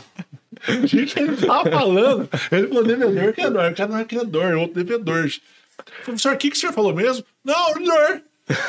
É, ou ele era gago? Pô, que que é, ele falava embolado por isso. Ninguém falou pra- ninguém te falou- sacanear. Não, era pra te sacanear. Não- Ele falava herdor. Ele não- nunca não falava se era credor ou devedor. Pra justamente se ficar naquela história, que é mais ou menos o brinquedo da taxa. Cara, quando tá pagando, é. Pode crer. Ah, é, ah, tá, então tá bom, obrigado. e o cara com vergonha, ele fala, ainda dá aquela enrolada, né? Rafael tá rachando o bico ali. Não, mas é tipo isso, cara. É Esse- tipo, esse tem daí ter- sacaneou tem mesmo. que ser É, justamente pra você ficar nessa história de. Putz, não- não Era pra ver se tava cara. prestando atenção na aula, né, Marcel? Não, pra te sacanear mesmo. Ele falava pra te sacanear, pra você não saber o que, que ele tava dizendo. Esse cara. Ô, mas o cara é foda. né? Que é esse Sorte que eu ele, esse cara. Tinha que ter falado assim você. Não, então, que sabe, eu tô pagando 10. Você, ah, 1.10? Ah, então, 10. Ah, mas nossa, então tá bom, obrigado. Ô, pode colocar, pode colocar. Vai lá. Deixar você levar pro lado que você quisesse. Ah, e, e aí foi engraçado, porque eu, eu peguei e comecei a questionar ele. Falei, não, mas, cara, tem banco que paga pelo menos 100% do CDI. O que, que você tem aí, então, fora isso, coisa, né? pra me oferecer, pra eu colocar o dinheiro, então. Aí falou, ah, então, não sei, tem que consultar aqui no sistema. Ah, e aí eu falei, não, pega então, consulta aí, vê uma coisa que me paga. Então, Pega uma coisa que me paga, que me paga menos 10%, razoável né? pra eu já falar pra você colocar então. Aí falou: "Não, porque você tem que vir aqui, a gente vai ter que fazer teu perfil". Eu falei: "Não, cara, ó, conservador, não, É. cara, é o capital de giro. O que, que o cara quer saber perfil? É conservador É. no máximo, cara. É só um negócio ali pra giro rápido. É não tem o que inventar, hora, é. entendeu? É imediato o bagulho. Não, Dá não liquidez tem o diária que mais inventar. próximo da Selic, por Eu falei, favor. cara, eu quero liquidez diária e perfil é conservador, porque não tem liquidez diária e perfil agressivo, pô. Aí ele falou, não, tal, porque você tem que vir aqui fazer o perfil, não sei o que. Aí eu falei, cara, quer saber? Eu vou tirar Nossa, o dinheiro daí. Se fosse eu que tinha atendido, cara, eu já fiz isso uma vez, de raiva que eu passei. Ligou em tal lugar, ah, queria falar com o Ciro, não falei que era eu. Falei assim, não, ele tá em tal lugar, eu vou transferir. Peguei a caixinha de som, liguei, tum, o telefone, ficou cinco minutos lá. Não, mas, o, Nunca mais me ligaram pra oferecer coisa mas o, o, o ponto que eu queria chegar é eu o fui seguinte. sacana, mas nunca mais. Mas o ponto que eu queria chegar é o seguinte: o cara me ligou para oferecer investimentos, porque querendo ou não, isso é não, um ele queria oferecer um desinvestimento, né? Também, né? Vamos ser sinceros. Mas- Ponto um, Mas o cara me ligou para oferecer um produto deles. E quando eu questionei ele, o cara não sabia nada, não sabia falar sobre nada, cara. Então, assim, aí você queria pega. bater meta. Entendeu? E aí, aí, pô, o cara tá oferecendo, lidando com um produto de investimento, lidando com uma parte sensível, porque dinheiro é sensível, cara. Sim. O cara é. Pô, se o cara pegar a mulher dele com o outro, não é a mesma coisa que se pegar o dinheiro dele, entendeu? é, é muito sensível. E aí o cara não sabia nada, cara. Não sabia me oferecer nada, não sabia, sabe? Nada. Eu falei, porra, cara, e como é que tem gente que ainda deixa o dinheiro? Acho que ele não tava esperando, Pô, cara, né? a gente se surpreende, tem gente que tem coragem. Ele não tava esperando sua resposta nesse sentido. É, é, É. é- é porque o povo "Legal, não tá obrigado." acostumado. É. Porque o povo não tem conhecimento. Entendeu? Aí eles chegam, oferecem alguma coisa, pô, CDI, o que, que é CDI? Ah, deve ser bom, joga aí. Entendeu? Aí o pessoal não Por isso que ele falou, questiona, não traz fala, "Pô, objeção. seu ponto não 10 traz do nada. CDI. Ele fala meio empolgadão, assim, nossa, que bom. Entendeu? Aí, aí- aí eu, pô, e o, e o pessoal deixa dinheiro, cara. E o pessoal coloca, aplica. Entendeu? Eu falo, pô, cara, você tem acesso a profissional de graça, tá ligado? Porque assessoria é de graça. Esse é o e Brasil. você deixa dinheiro com um cara desse lá, um gerente de banco desse que não. Esse é o Brasil. Ordem, Sabe nem falar as coisas 10 pra do você. CDI. É. ah, boa frase. Esse é o Brasil. Ordem, progresso e ponto 10 no CDI. Esse é o Brasil. Caraca. Nossa. Ah, não. Essa daí foi... Merece um Cara, corte essa história. Não, e, e essa, e essa daí é verídica, cara. Essa aí não é sacanagem. É verídica. Me ligaram.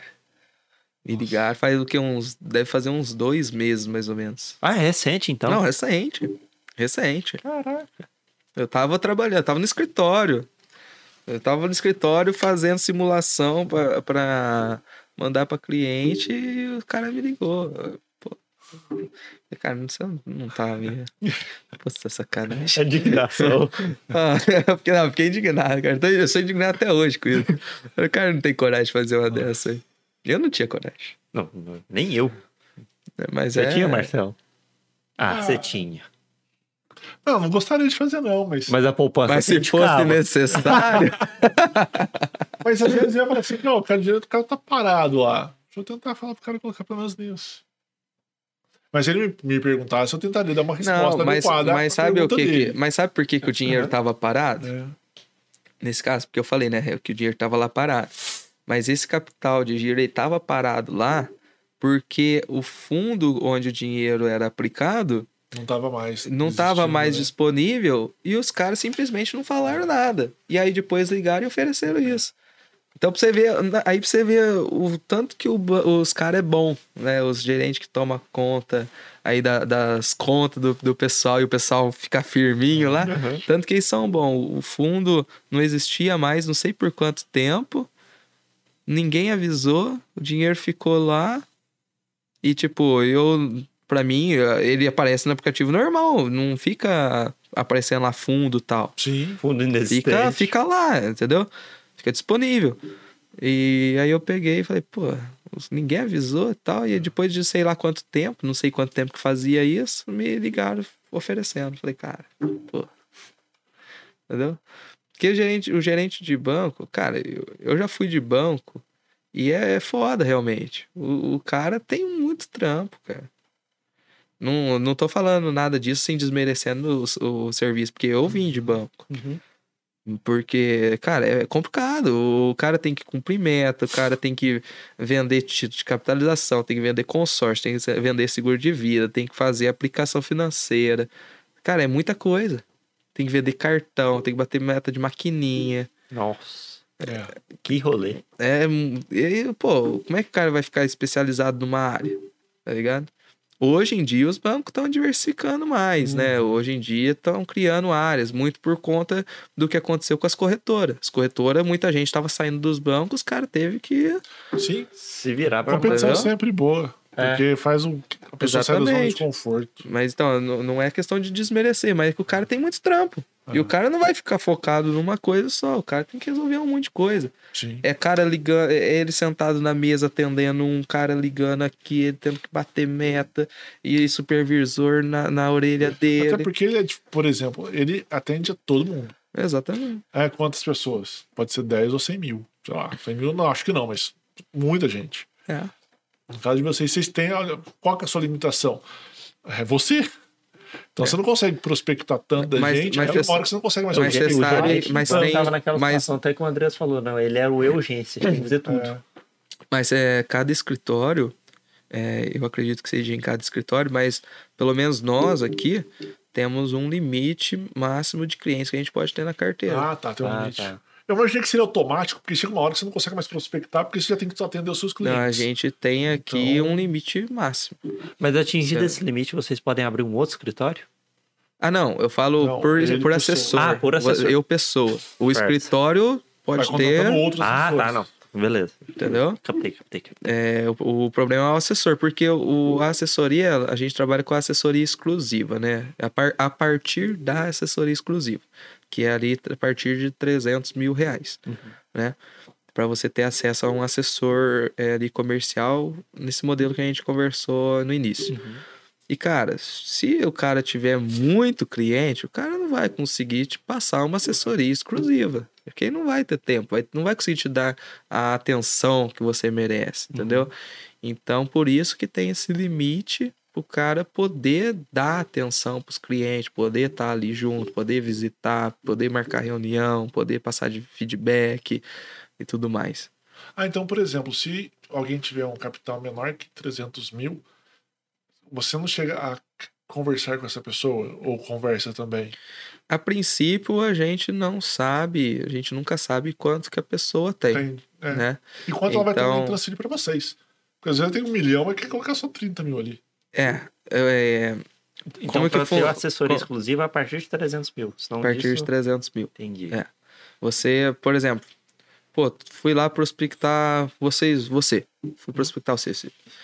E na nossa conversa, tudo, você tá, tá gostando e tal. Aí no final eu falo, pô, então, escritório por conta da assessoria exclusiva e tal, um serviço bem personalizado, onde a gente vai te dar maior atenção e tudo mais.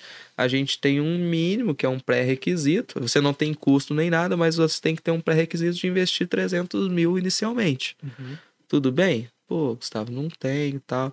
E aí tem muita gente que procura juntar o dinheiro para fazer isso. fazer isso, entendeu? Mas menos que isso você não abre a conta na assessoria exclusiva. Sim. Né? Aí tem outros modelos de assessoria que você pode estar entrando. Porém, um caso interessante que você falou, o cara, pô, você sabe que o cara tem dinheiro, você sabe que o cara tem um patrimônio bacana. Você pode dar uma exceção pro cara. Só que aí você já deixa claro que você está abrindo aquela conta a partir de uma exceção. E normalmente você coloca ali, das vezes, um prazo para o cara atingir o valor, uhum. entendeu? Faz algum combinado com o cara, para ele enviar aportes e tudo mais até atingir aquele valor, depois fica um pouco mais tranquilo, uhum. talvez, e tudo mais, sabe? Mas quando você tem esse conhecimento, você pode trabalhar com algumas exceções né? Porém, ah, chegou um cara lá. Isso não é real, tá? Mas chegou um cara lá e não tenho 20 mil para aplicar. E o cara, você sabe que o cara não tem um. um... Tem só os 20 mil. É, só os 20 ali. Hum, infelizmente, não, não consegue estar tá abrindo. Abre a conta, mas não com assessoria exclusiva. É, você abre a conta direto na XP, no caso aí, é, é, aí, no caso, a XP tem a, a, o que a gente chama de on-demand, né? É assessoria por demanda. Então, é uma assessoria passiva, onde se você precisar, você vai lá no chat do site e os caras vão estar tá lá para te ajudar. Hum.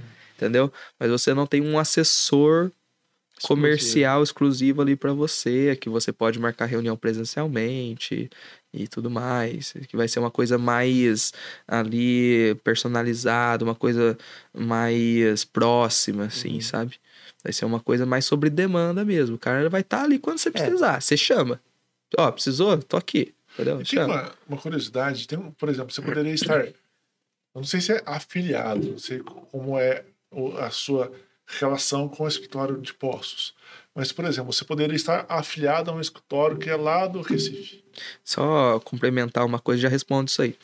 É, além dessa, desse, dessa questão do, dos 300 mil como assessor, como assessor exclusivo, a gente tem dentro do nosso escritório tá, é, a mesa digital que é assessoria como se fosse assessoria on demand. Uhum. É uma assessoria digital e a gente tem ali o um mínimo de 100 mil. Então, por exemplo, a 100 mil você já tem acesso ali a um assessor, só que no modelo digital, e ele você pode ir lá no escritório, marcar reunião com ele, ir até lá e tal. Só que realmente é um pouco mais passivo também. Uhum. Mas só, só um complemento. É, pessoal saber que existe essa parte também nos escritórios, né? Tentando agradar aos gregos e aos troianos. É.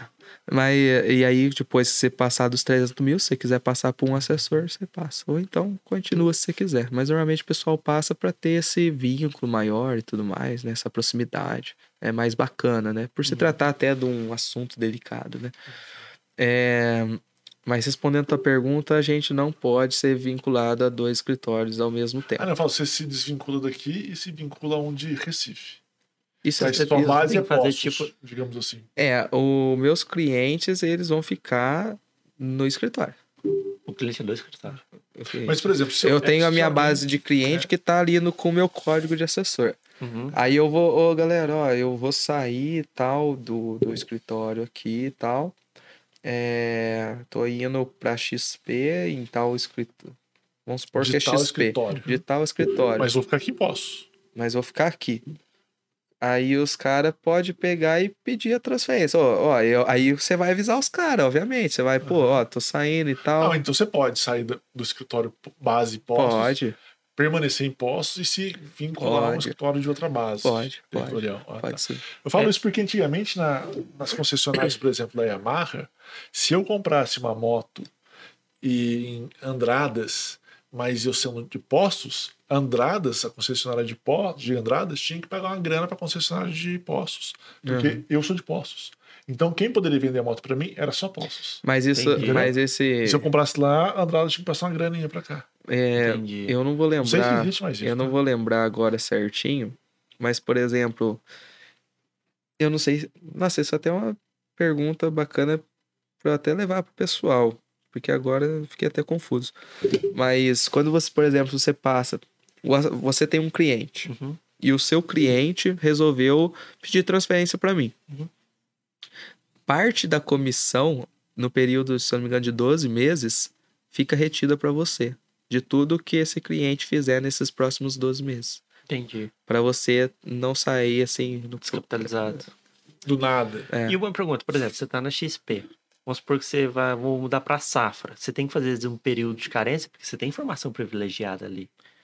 Não, Não? não, não. Você pode sair No e mesmo tal. dia já entrar no outro. É, cê- cê- mesmo dia também. Não, sim. Mas outro dia seguinte, pelo menos. Caralho, cara, tá rápido Vai o no dia negócio. seguinte, pelo menos. É, espera É, pelo, dia menos, seguinte. pelo menos no dia seguinte ali, né? É, era isso que eu queria dizer. É, o- Porque, por é o exemplo, não lobo, é o lobo é o ali perto das, das, das ovelhas ali, né? Pô, pô. Ó, galera, valeu aí. Opa! Porque Não, eu é. não lembro qual que era o nome daquelas empresas grandes. O pessoal trabalhava, no contrato era a cláusula obrigatória. Faz quarentena? você- Isso, tipo uma quarentena. Que eu não, Que eu você não tem que lembro. ficar, né? É, tipo assim, é, eles. Você saiu dois anos, você não pode ter- Ah. trabalhar em nenhuma dessas outras instituições não. pelas informações que você teve no anterior. Não, com, com o contrato não. Não, não tem essa barreira. Não, não. Até porque, Entendi. pelo que você está comentando, a sua informação ela é mais limitada ao seu cliente. É, porque, cara, você só tem acesso aos seus clientes, você não tem Uhum. acesso a mais nada. Entendi. Entendeu? Você não tem acesso à base do escritório, você não tem acesso à base de outro assessor. É só os seus clientes. E você esperar 30 dias, um ano pra. Te tira do mercado. Uhum. Não, não, não é nem isso, é questão de informação. O que eu vou saber hoje, ou o que eu vou saber daqui 30 dias, ou daqui um ano, é a mesma coisa. Uhum. É. Só se o vai- cara fez muita besteira na vida. Não mas vai mudar, entendeu? não muda muito. O que eu vou sa- o que eu sei. Entendi. né? Então, é tranquilo. Questão de, de mudar e tal. É tranquilo. É um show. Show. É, inclusive, inclusive, eu tenho conhecido que fez a troca. É, no, no caso, ela não trocou o escritório. O escritório, ele foi... Ele era XP, foi vendido por, por Safra. Ele fez a troca da, Tá. da marca. E todo mundo que era XP dentro do escritório virou Virou Safra. Só que a base de clientes é da XP. Então, os clientes ficaram para a XP. Uhum. E aí, no caso, esses clientes são transferidos para o escritório. Se estiver na cidade, vai para o escritório da cidade, tá? Mais próximo. mais próximo e tal. É, ou então vai direto para a base da XP, né? Mas teve casos que eu, que eu tenho conhecido que aconteceu isso e eles só fizeram a Até transição. porque tem uma briga ferrenha. E aí, no caso, eles pegam e avisam os clientes, ó, nós vamos tornar safra tal. Você quer vir? Ah, não, eu gosto da XP, vou ficar. Da XP. Ah, então Manda vai ficar. O cara que é onde o escritório que ele foi alocado vai entrar em contato dele na hora que entrar na base. Ô, sou teu novo assessor e tal, vamos marcar uma reunião, ver como é que tá. E segue, Uhum. Né? Mas, tem, mas normalmente o pessoal avisa e o cara, das vezes, faz a, a troca também, se Alguns gostar do fazem, assessor. Não. Porque o pessoal fica muito próximo do assessor, né? Então, tem gente que não liga acaba muito para a instituição, gosta ali do da assessor, pessoa. da pessoa. É, cara, tem, tem muito. Tem, muito da- tem hora que é mais importante você ter uma boa comunicação você ser um cara que se demonstra próximo e tudo mais, do que você ser um cara super técnico, sabe? Tem hora que é mais importante isso, porque o cara se sente ali, é intimidade mesmo, sabe? Se sente próximo, se sente ali colhido, gosta de fala com você livremente tudo mais. É porque foi o que você comentou. A, como a competição está muito grande hoje, muitos dos produtos, não quer dizer que são produtos iguais, mas produtos próximos São ou equivalentes próximos. já tem É. nos outros bancos ou corretoras. Então, realmente, às É, vezes, eu- o que conta é essa eu acho, relação eu acho que pessoal. o diferencial hoje de uma instituição para outra, assim, são, em, em sua maioria, As pessoas. as pessoas. É a parte de atendimento. Como esse, esse, essa empresa vai te atender. Eu acho que até quando você aborda, aborda é, um, um, um cliente de outro escritório, você pergunta para ele, pô, você já você investe e tal? Pô, invisto, tô aqui, sei lá, no BTG. É, pô, que bacana que você investe, é bom saber que você já pensa nisso e tal. Como é que tá é, a, a questão aí? É, como é que é a sua assessoria? Aí é sobre demanda, é exclusiva, pô, a minha assessoria é exclusiva e tal, pá. E como é que tá a tua relação com o seu, seu assessor? É bacana a sua relação? Ele te traz oportunidades maneiras, né, tal. Que- Você vai nesse lado, entendeu? Você, você- é uma da- da- das objeções que você traz. A parte de relacionamento. Né? Porque eh, hoje em dia é um diferencial. Obviamente que cada instituição tem alguns produtos que são só dela.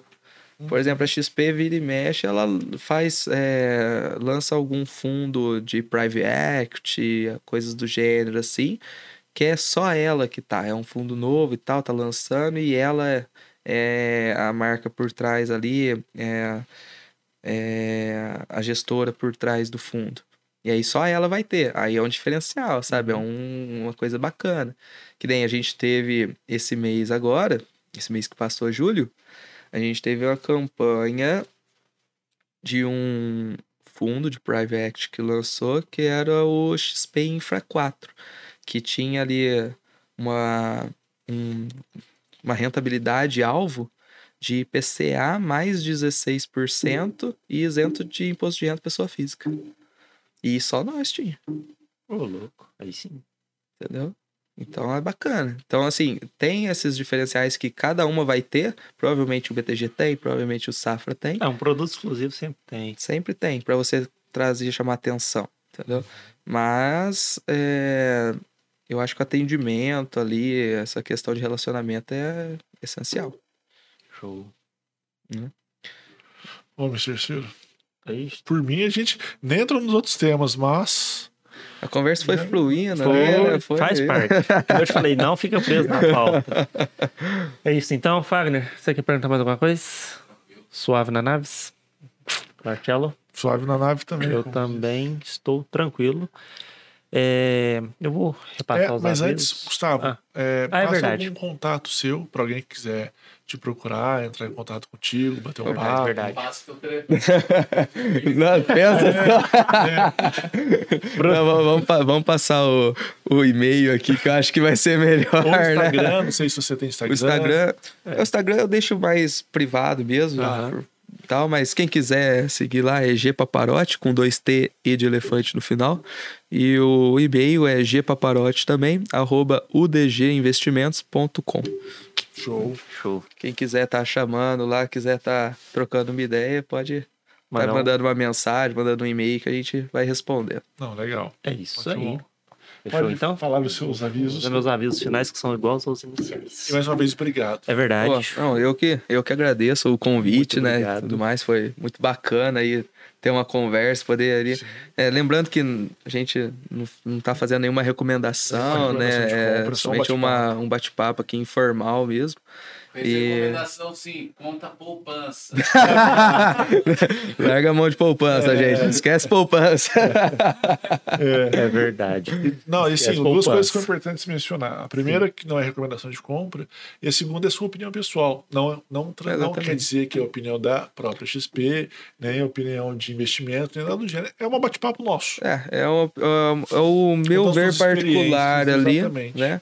É, algumas vivências e tudo mais que a gente vai trazendo. Não. E mais no informal mesmo, talvez agregar um pouco de conhecimento Despertar pessoal, curiosidade. despertar uma curiosidade, né? Então acho, acho que foi bacana nesse Muito. sentido ali. E agradeço o convite mais uma vez. A gente fica feliz. vamos ver se na próxima a gente aparece de novo. Não, com certeza. Lógico. A casa já é sua. A casa já é sua. Fechou então? Pode ir lá, Mr. Ciro. Gente, vocês vão me ouvir de novo mais sete minutos. Sinto muito, faz parte da, dos avisos da paróquia. Primeiro deles, como eu disse, é se inscrever, curtir, compartilhar, ativar o sininho, espalhar o link de qualquer vídeo, inclusive desse, para quem você quiser. A gente fica muito feliz. O segundo é momento poético, rentabilidade passada não é garantia de rentabilidade futura. Vocês vão ver isso em outros vídeos daqui uns dias. Né, Marcelo? Exatamente. Achei que você ia ficar só assim. Vou fazer um vídeo sobre investindo em cripto. Chegando aos 370 de novo. É. Ou passando. Dizem por aí que vai bater 100 mil em dólares no ano que vem. Não, é, teve uma corretora, que eu não lembro qual agora, já trabalha com a possibilidade do dobro. 200? 200 mil. é. Mas, tipo assim, a long time. A long time. Mas vamos lá. É, se inscrever, É. curtir o canal, Compartilhar. compartilhar, falei. Do, é, dízimo, gente. Se você quer, é, quiser contribuir com o canal, o Pix é papodecripto.gmail.com, cai na, cai na conta do Marcelo. Você pode mandar o que a sua sugestão de que fazer com o dinheiro na própria descrição ou deixar no comentário. A gente agradece muito. A gente dorme com consciência mais tranquila ainda e vocês também, porque acredito que consciência esteja pesada. O, o último aviso é. Ah, mais uma vez vou deixar aqui registrado. Andrés, valeu. Se você precisa de um gerenciador de links, a gente recomenda, no caso, a ROI. É H-O-Y. o- Esse é o site, hoy.bio. Se você quer saber como ela funciona no Instagram do canal, tem. E no do Marcelo também tem. É isso, né, Marcelo? Exatamente. Exatamente. Exatamente, Mr. Ciro. Então, pessoal, espero que vocês tenham gostado desse episódio na terça-feira. E. Só, Dessa- só- só queria fazer um convite aqui rapidinho. Claro. Opa, fica à Eu vontade. esqueci de fazer, mas quem quiser ali, quem tiver interesse, quiser passar no escritório do lado da Santa Casa aqui, tom- bater um papo, tomar um café. Você tem o endereço certinho, o nome da rua? Rapaz, agora você me pegou certo. Da rua Na lado. esquerda da Santa Casa aqui, bem duas ruas pra cima da rua Fechou. Aqui. Tá resolvido. Gente, é isso. Fagner, mais uma vez, obrigado. Você que é o mestre Jedi das técnicas, tirar sons, ruídos, qualquer coisa. Quero ver se você tirar esse zoom. Ele ficou decepcionado pra quem viu ali.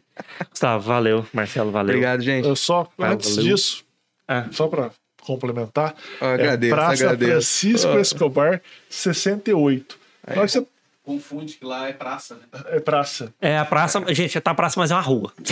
É. não, Chegou na agradeço, Santa agradeço. Casa, virou à direita ali naquela ruazinha do lado esquerdo. Esqueceu o, É o- o endereço do escritório, é complicado. Não, não se Não. preocupe. Mas você. Ainda bem Eu que a não gente tem o Santo não Google endereço aqui, às né? vezes, eu não sei também. Acontece. 20 anos. Não, acontece os lapsos de memória. Não se preocupe. Isso, fechou, Fagner? Valeu, Fagner. Valeu. Gustavo, Valeu, gente. Ciro, Rafael, obrigado pela participação. E that's all, folks. Tchau. Tchau, tchau. E... Um beijinho.